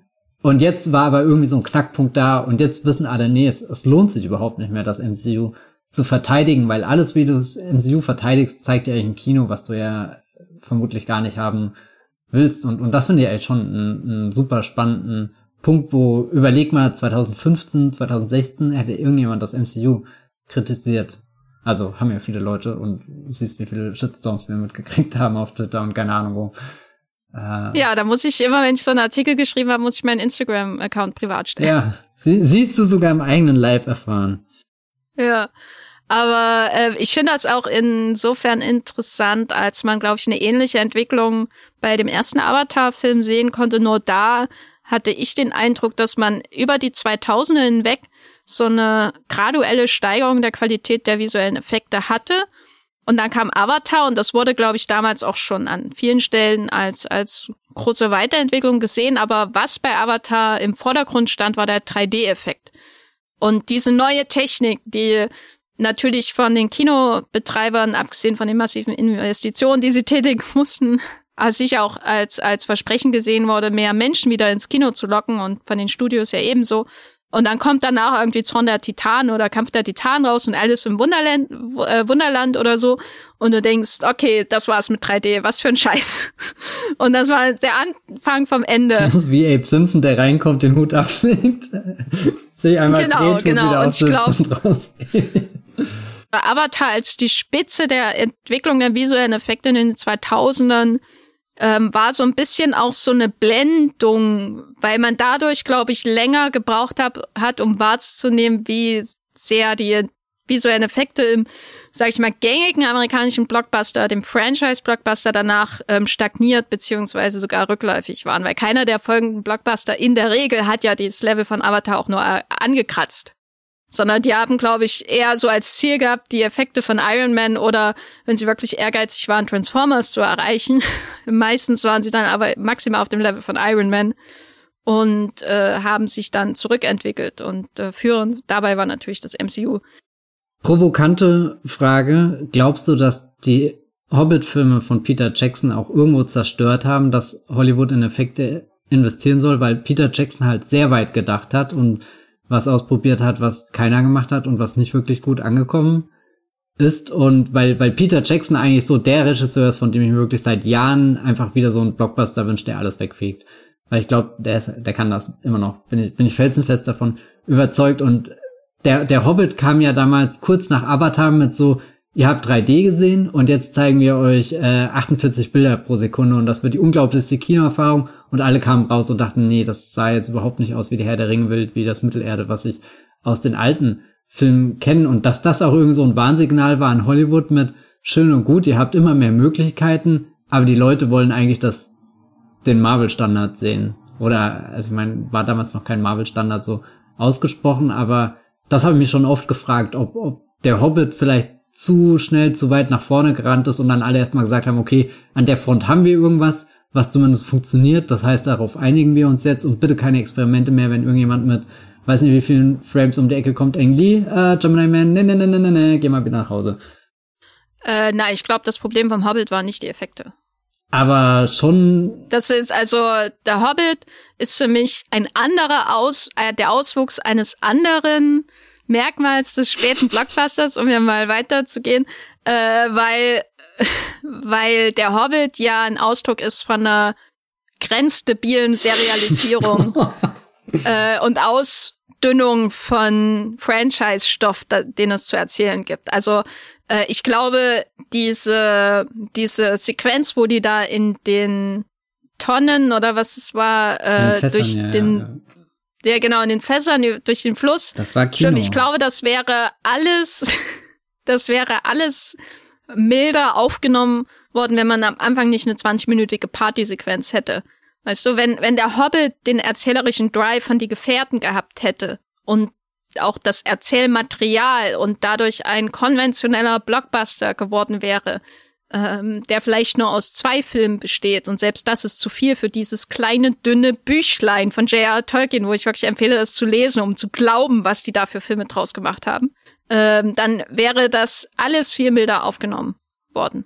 Und dann hätte man sich vielleicht ein bisschen darüber lustig gemacht, aber ähm, die Reaktion wäre, würde ich sagen, fundamental anders gewesen, weil das, was den Hobbit nicht erfolgreich gemacht hat äh, oder nicht erfolgreich genug gemacht hat. Ich meine, es waren trotzdem extrem erfolgreiche Filme. Man kann sagen, die haben, glaube ich, fast ähm, alle eine Milliarde gekratzt. Wenn nicht sogar, ich glaube, ja, der erste also, so eine Milliarde drüber. Also. Aber das, was sie zu so einem Downer gemacht haben, zu einem gefühlten Flop, der maximal erfolgreich war, zumindest in den bloßen Zahlen, das Einspielergebnis, ist, glaube ich, dieses, diese sichtbare Manipulation. So, dieses sichtbare, äh, Manipulation dieses Stoffes, um ihn auf ein Franchise auszuweiten. Ich meine, selbst Leute, die noch einen ganz Oberflächenbezug zu Herr der Ringe haben, schauen ja diese Filme und äh, fragen sich, was, was soll das? Also, äh, warum ist das so lang? Warum ist das so ähm, so an den Haaren herbeigezogen, an den Zwergenhaaren herbeigezogen, kopiert. Die du im Detail in Großaufnahmen, Close-ups und 48 Frames genau, pro Second also, sehen kannst. Jedes einzelne Haar. Also, also das ist ja, glaube ich, eher das Problem, dass sie aus dem Hobbit noch einen zweiten Herr der Ringe machen wollten und das war halt ähm, ein, ein fundamentaler Fehler. Aber das ist eben auch ein Zeichen da für die Zeit, ein Zeichen für den späten Blockbuster, dass jemand das versucht so wie jemand versucht, Dracula Geschichten und Mumiengeschichten im Stil des MCU zu erzählen, weißt du? Also alles muss serialisiert, franchiseiert werden, selbst wenn das für jeden, der nicht ein koksender Executive ist, offensichtlich nach einer falschen Entscheidung aussieht. So, das ist ja auch dann der nächste Aspekt, äh, würde ich sagen, des späten Blockbusters, nämlich der Universumsgedanke, der ja mit der Serialisierung zusammenhängt. So, dass die Timeline des späten Blockbusters ist ja auch gepflastert mit gescheiterten Universen, Rumpffilmen, äh, Post-Credit-Scenes, die nirgendwo mehr aufgenommen werden und äh, crossmedialen Erzählungen ja sowieso. Und ähm, das würde ich noch nennen als Beispiel. Wenn wir, wenn wir ganz ehrlich sind, ist das MCU das Einzige, was wirklich funktioniert. Ja, hat, ja, das ist ja das Bizarre. So, das Hollywood, ich meine, Hollywood befindet sich ja seit 23 Jahren mindestens in einer Krise. So, die sinkenden Umsätze im Kino, die, der Aufstieg der ähm, Filmpiraterie, dann natürlich jetzt in den letzten zehn Jahren noch die Konkurrenz durch ähm, die das qualitativ hochwertige Streaming, mit hochwertig meine ich die Bildqualität sozusagen, also auch als 4K, äh, in 4K-Qualität und so weiter oder mindestens HD und so. Und das ist alles, was das damit, da hast du irgendwie so eine Rocky-Figur, die einfach nur jedes Jahr einen runterkriegt. Ne? Dann kommt das nächste und Hollywood versucht. Und dann kommt Corona vor allem. Genau. Und dann äh, äh, Hollywood versucht ständig da irgendwie darauf zu reagieren. Und das ist ja nicht nur Hollywood, es ist ja die Filmindustrie im Allgemeinen, aber bei Hollywood kann man sehr schön beobachten. Das heißt, man klammert sich am Superheldenfilm fest, man klammert sich an dem Fantasyfilm fest, nachdem der Herr der Ringe und Harry Potter so erfolgreich sind. Und man klammert sich an 3D fest. Und man klammert sich an dem Universumsgedanken fest. Und wie bei den Fantasy-Filmen und wie bei auch vielen Superheldenfilmen, sowas wie Elektra oder so, Catwoman und so weiter, ähm, und jetzt auch Shazam 2, äh, wie bei den ganzen anderen Beispielen, scheitert das eben auch sehr oft. Und so scheitert eben auch der, der Universumsgedanke, weil man bestimmte Erfolge nicht reproduzieren kann. Und das weiß ja Peter Jackson, nachdem er die Hobbit-Trilogie gemacht hat, am besten. Man kann nicht die Herr der Ringe-Trilogie einfach reproduzieren, um Warner den Arsch zu retten. Egal wie man es ja man es versucht. Und deswegen ist es für mich eben auch so der späte Blockbuster, weil ich versuche das möglichst oft hier im Blog, äh, Podcast zu erwähnen, der späte Blockbuster. Ich hoffe, übermorgen in der U-Bahn treffe ich irgendjemanden, der, der das von selber benutzt. Hast, hast du schon das neue Piece zum späten Blockbuster gehört? ähm, genau, oh, äh, deswegen ich, würde ich es auch so als spät bezeichnen, weil es ist schon, finde ich, jetzt so eine Phase, wo ich noch keine Zukunft sehe, weißt du? Also, ne, ich sehe noch keine Erneuerung des Blockbusters jetzt. Ich sehe nur weitere verzweifelte Versuche, nicht zu ertrinken. Und so wie der Western eben unmittelbar während nach dem Vietnamkrieg keine überzeugende Antwort hat, wie er als Genre weiter Amerika mythologisieren kann. Aber der Western hat sich ja dann mehr oder weniger dazu entschieden, wenn man das so überhaupt von einem Genre, wenn man so überhaupt von einem Genre sprechen kann, dann wieder zurückzukehren nach einer kurzen Neo-Phase in eine quasi klassische Phase. Sowas wie Free Tend to Yuma, das Remake oder so. Also das ist ja eigentlich wieder ein klassischer Western, der weit entfernt ist so von der Reflexion des Spätwesterns oder der Experimente des Neo-Westerns oder so. Und äh, so ist ja bei vielen Genres und vielleicht passiert das auch in irgendeiner Form beim Blockbuster, aber im Moment weiß ich nicht, ob da wirklich eine Veränderung kommt oder ob das einfach immer weniger Zeltstangen werden mit der Zeit und irgendwann ist kein Zelt mehr da. Und da wissen wir ja schon, da hatten wir ja schon einen Podcast drüber, äh, bin ich eher Pessimistin, äh, was die, die Zukunft des Kinozeltes in 100 Jahren angeht. Was ist der Stagecoach, was ist der Searchers und was ist der Heaven's Gate des späten Blockbusters? Naja, Heavens, also ich, Heaven's Gate ist schon interessant, finde ich, die ist die interessanteste Frage. Ja, das ähm, ist auch der, auf den ich hinaus wollte. Na, ich frage mich auch, ob der Heaven's Gate nicht noch kommen wird. Ich glaube, der kommt erst noch. Ähm, oder äh, andere Frage, ist ein Heaven's Gate überhaupt möglich? Gerade in der Phase, wo wir uns befinden, insbesondere im Superheldenfilm, weil der Heaven's Gate wird natürlich immer als Ende benutzt, so als, als der hat das New Hollywood in den, wirklich dann endgültig in den Boden gestampft und so. Aber der Heaven's Gate ist auch Ausdruck eines Autorenfilmes, der eine unbedingte kreative Freiheit sich erkauft hatte und der was ganz eigenes und ungewöhnliches und großes und außerordentliches machen wollte und der Blockbuster ist ja eigentlich nicht in dem in diesem Modus gerade. Also ich schwanke gerade so zwischen zwei Thesen.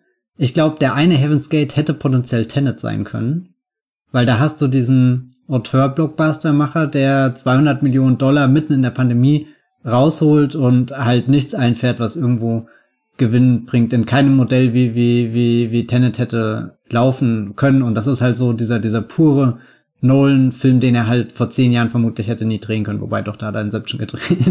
Das äh, war der andere Film. Aber ich würde ihn auf keinen Fall als ein Heaven's Gate bezeichnen, weil wir bekommen ja jetzt auch sowas wie, wie Dune, was, wir bekommen sowas wie, wie Top Gun Maverick, wir bekommen The Batman. Das sind ja alles Filme, die in der Tradition äh, von dieser, dieser Ecke an, an Blockbustern stehen. Das andere, was ich halt überlege, es ist völlig egal, ob Ant-Man 3 floppt. Das ist auch völlig egal, ob Madame Web von Sony floppt, ob der dritte Venom floppt.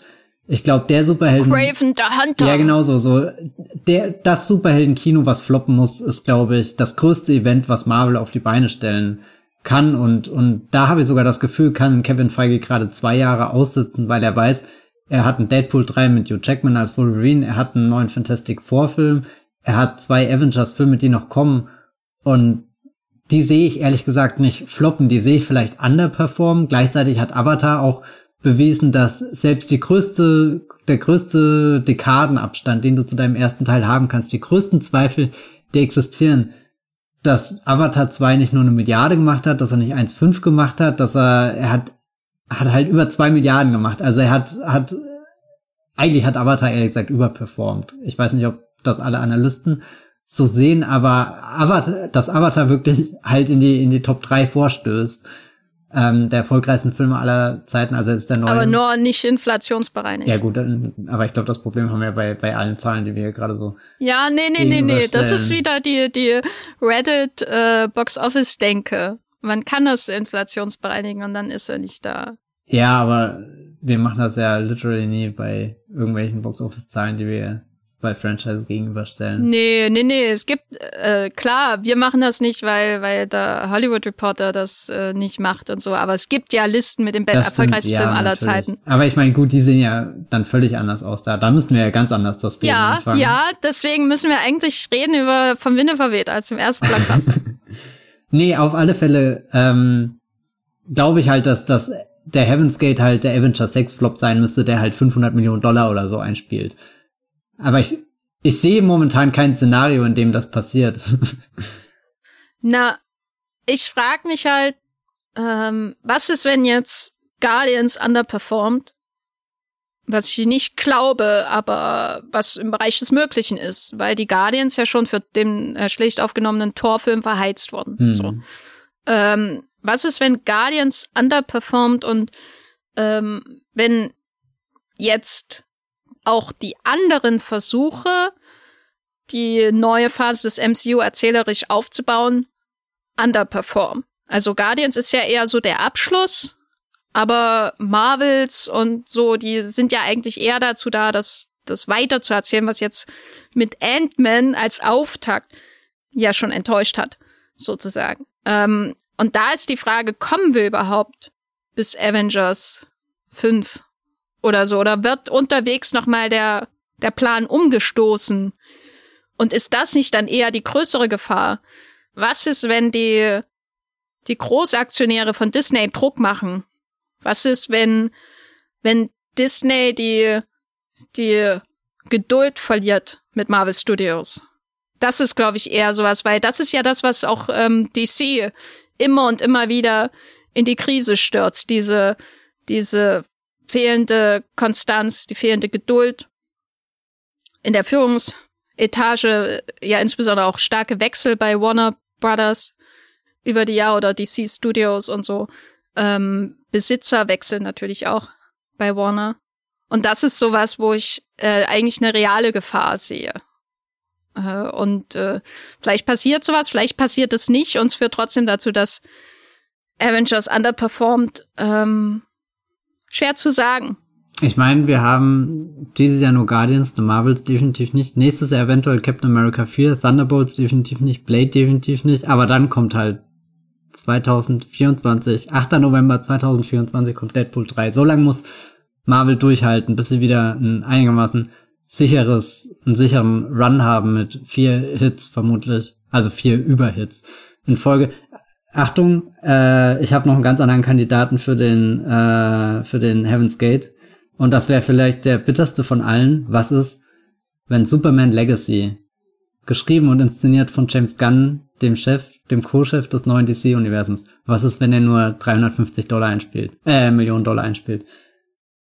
Äh, das ist total realistisch, weil die Superman-Filme in den letzten Jahren nie äh, und, und das ist dein, dein Heaven's Gate. Du hast einen Stoff, der wie gemacht ist, um Superheldenfilm zu sein. Du hast den ja. ultimativen Western und du hast den ultimativen Auteur hinten dran, der, der wirklich, der gar keinen mehr vor sich hat, außer David Zaslav. Ja, aber da würde ich immer entgegenhalten, jeder äh, erwartet, dass DC fällt. so, das ist das ist einfach seit Jahren so. Aber niemand ne? erwartet, dass James Gunn fällt, oder? Doch, also äh, ich glaube, alle schauen darauf gerade und fragen sich, was zum Teufel soll das denn werden? Die Überraschung wird nicht sein, wenn er scheitert, sondern wenn er überaus erfolgreich wird würde ich sagen, weil er, er hat eben auch sich entschieden dazu, sein neues Filmuniversum mit einem Helden aufzumachen, der unglaublich schwierig zu verkaufen ist, auch post-Vietnam, da sind wir wieder beim Spätwestern, an dem schon Brian Singer verzweifelt ist und an dem auch Zack Snyder finanziell verzweifelt ist, so verzweifelt, dass dann im zweiten Teil Batman als Hilf Hilfestellung kommen musste, weißt du, also alles spricht eigentlich dagegen, dass James Gunn erfolgreich wird. Für mich. Vor allem, weil auch. du halt außenrum Joker 2, The Batman 2 hast. Also es, es existiert gar kein Hunger, dass 2025 endlich ein neuer DC-Film kommt, weil bis dahin eigentlich noch die Resterampe aktuell verwertet wird, bis halt hin zu Ava äh, Avatar, sage ich, Aquaman im Dezember und, und dann kommen eigentlich die zwei geilen DC-Filme, Joker 2 und The Batman 2 und zwischendrin was auch immer HBO Max. Äh, Max Hast einfach. du gerade gesagt, die geilen DC-Filme und dann Joker 2? Na halt, ich meine Joker 2 du Todd Phillips-Fan, du.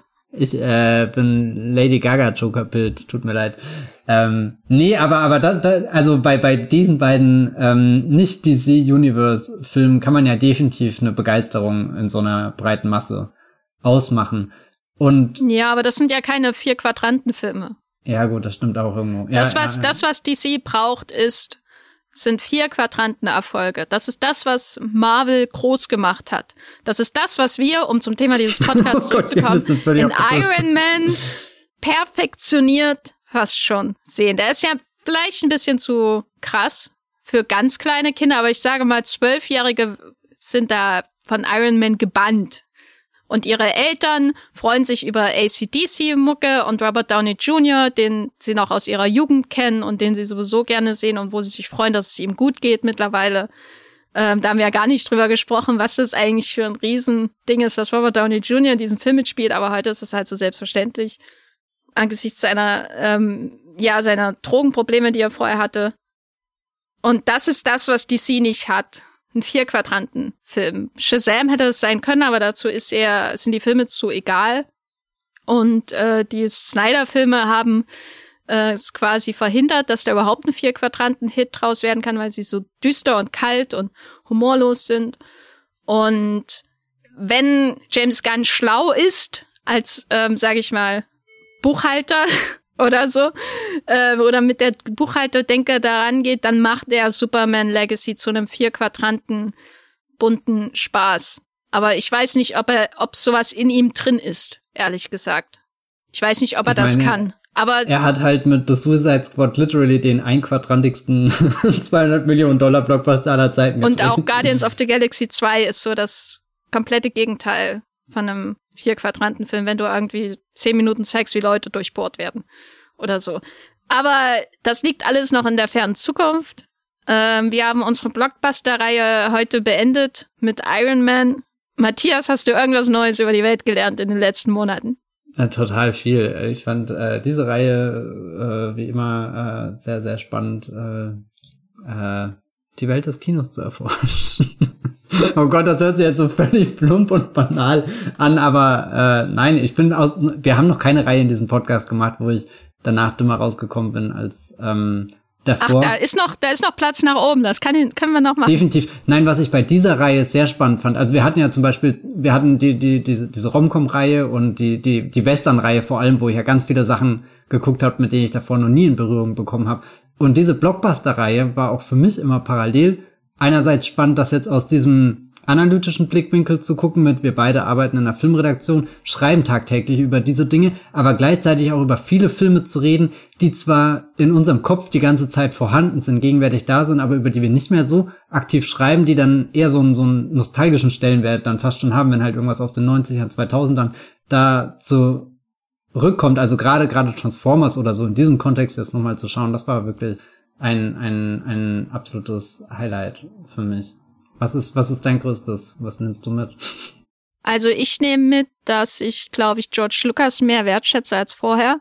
Thank God. Äh, weil ich gezwungen war, nochmal den äh, letzten Prequel-Film zu schauen. Unter anderen Gesichtspunkten, weil das letzte Mal, als ich den geschaut habe, war ja für unseren hervorragenden... Um ihn niederzumachen. Genau, es war der hervorragende, äh, das hervorragende Duel of the Fates, oder wie haben wir das genannt, von Pewcast, äh, wo ich gewonnen habe. Äh, aber da habe ich nur, die habe ich nur unter dem Aspekt geschaut, äh, wie kann ich Gegenargumente finden, äh, welche Argumente von Sascha antizipiere ich und bereite schon mal dafür Gegenargumente vor. Und da ging es nur darum, wie du sagst, die, die runterzumachen. Und den jetzt mal völlig losgelöst, auch ohne auch mal die anderen beiden zu schauen, ähm, unter diesem Aspekt, was war innovativ, was war nicht innovativ.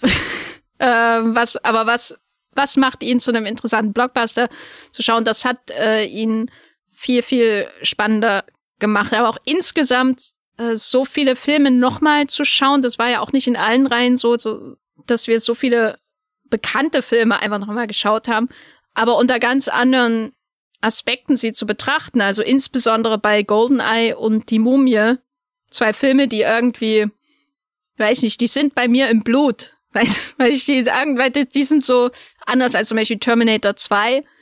Ähm, Filme, die einfach, oder Jurassic Park, den ich sehr auf dem Podest hebe, sind Goldeneye und die Mumie zwei Filme, die inhaliere ich als Kind und dann Teenager. Die habe ich inhaliert. Ich war ja auch zweimal in die Mumie, aber ohne sozusagen mit, oh, das ist jetzt einer meiner Lieblingsfilme aller Zeiten, wie das zum Beispiel bei Jurassic Park der Fall ist. Und deswegen bin ich sowieso daran interessiert, was macht sie so gut oder so. Ich habe nie darüber nachgedacht, groß, was macht die Mumie so gut. Ähm, und jetzt habe ich sie, ihn eben noch mal schauen können unter einem, also einerseits mit dem Blickwinkel, was macht diesen Film eigentlich besonders und was macht ihn vielleicht auch im Kontext des Blockbuster-Kinos besonders. Und das hat mir schon sehr viel gefallen. Also ich habe mich nicht darüber gefreut, den dritten Akt von Transformers noch mal schauen zu müssen, aber man nimmt eben auch Opfer auf sich hier für den Wollmilchcast. Und weißt du was tatsächlich, was ich gestehen muss? Ich glaube, ich liebe das Blockbuster-Kino einfach. Also, du erlebst es selten, dass jemand sagt, Blockbuster, aber ich weiß nicht, das ist halt irgendwie das Kino, was mich sehr geprägt hat, mit dem ich aufgewachsen bin, mit dem ich immer dachte, das existiert halt einfach da. Und dann fängst du irgendwann an, älter zu werden und guckst den ganzen anderen Kram. Also nicht den ganzen anderen Kram. Sehr viele andere gute Filme, Genres, Regisseure, Filmschaffende und so, die du entdeckst und dann setzt sich irgendwann in deinem Kopf dieses Echo fest mit, äh, alle Blockbuster sind doof. Ich weiß, das ist jetzt sehr banal runtergebrochen, aber das war ein Konflikt, mit dem ich in den 2010er Jahren sehr mit mir persönlich gekämpft hatte, ob ich überhaupt Blockbuster gut finden darf oder nicht. Und ehrlich gesagt finde ich, ist das eines der aufregendsten Bereiche im, im Hollywood-Kino überhaupt, weil du hast ja, weiß nicht, es gibt halt nichts anderes, wo, wo so viel investiert wird, wo so viel auch immer auf dem Spiel steht und klar kommen dann Dinge raus, die sehr kalkuliert wirken, die vielleicht auch sehr verzweifelt wirken, weiß nicht was. Und ab und zu kommt dann halt trotzdem irgendwas raus, was halt nur genau in diesem Moment entstehen kann. Und das ist schon faszinierend, wenn man, wenn man das so voll im Rausch miterlebt. Ja, vor allem, weil sie ja auch ähm, in technischer Hinsicht zumindest Innovationstreiber sein können. Das ist ja auch eine unterschätzte Eigenschaft, glaube ich, von Blockbustern dass klar, die, die Erzählungen ähm, sind meistens recht äh, schematisch und so. Da auch der ideologische Inhalt ist meistens sehr äh, einfältig, würde ich sagen, wenn überhaupt da politisch irgendwas Interessantes passiert in diesem Film. Aber was wir ja in unserer Reihe schon gesehen haben, ist, glaube ich, wie auch ein, ein, ein, ein Beispiel dafür, wie das Blockbuster-Kino Menschen dazu antreibt, äh, filmische Technik weiterzuentwickeln. Einfach. Und dazu gehören ja insbesondere Effekte, aber auch äh, ansonsten auch Kameratechnik und so weiter. Und das finde ich schon sehr, sehr spannend, weil eben so viele Mittel zur Verfügung steht, um äh, stehen, um diese Filme umzusetzen. Deswegen kommen wir eben von Terminator 2 im Grunde zu sowas wie, wie Avatar mhm, mhm. oder so. George Méliès wünschte, er hätte Flucht der Karibik 3 gemacht, ich sag's mal. ja, ja. äh, äh, ja, aber mein Fazit ist, äh, hat Spaß gemacht. Juhu. Moment, um, um, es, um es in der Stimme einer zukünftigen, äh, eines zukünftigen dominierten Franchise zu sagen. Buhu. ah, Super Mario, oh Gott. Ach so, ich habe den noch nicht gesehen. Achso, ich habe ihn vorgestern gesehen und er ist, er ist cute, oh mein Gott. Gutes Fazit.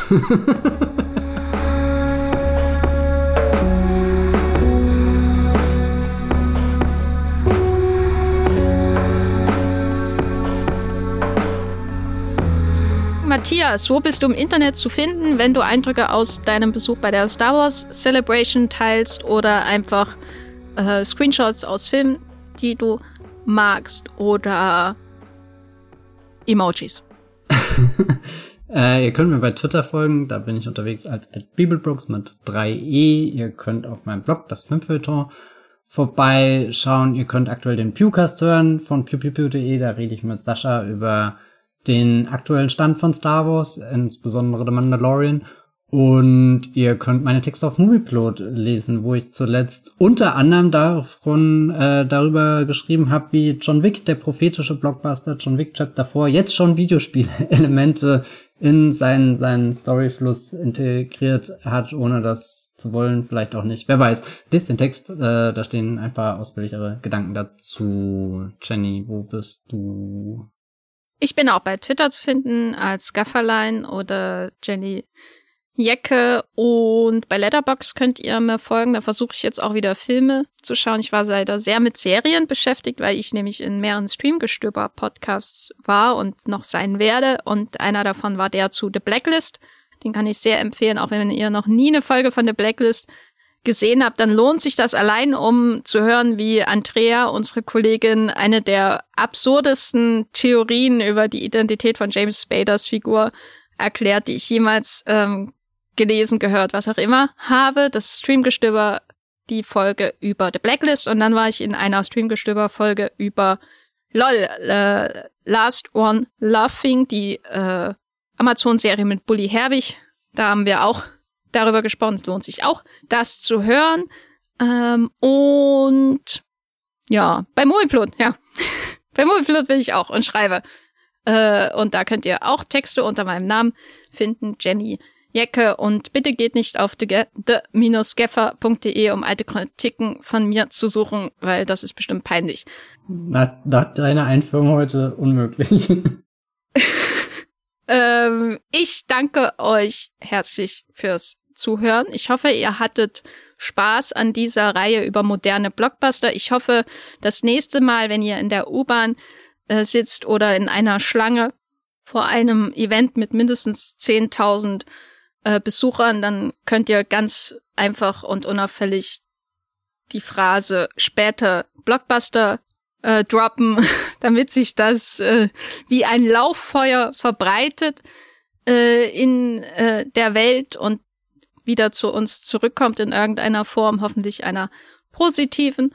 Und ja, wir bewegen uns stramm auf den zehnten Geburtstag des Wollmilchcasts zu. Kann ich übrigens sagen. Vielleicht denken wir uns da noch was aus, was Besonderes. Auf jeden Fall äh, werden wir sicher irgendwann wieder eine Special-Reihe machen. Hier im Wollmilchcast.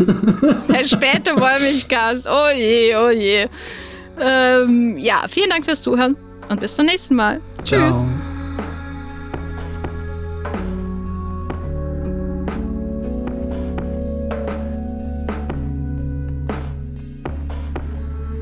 Der Wollmilchcast wird produziert von Jenny Jecke und Matthias Hopf. Unser Intro und Outro stammt aus dem Song Slam Canto von Kai Engel. Ihr könnt unseren Podcast bei allen gängigen Apps abonnieren und wir freuen uns über Kommentare und Bewertungen auf iTunes.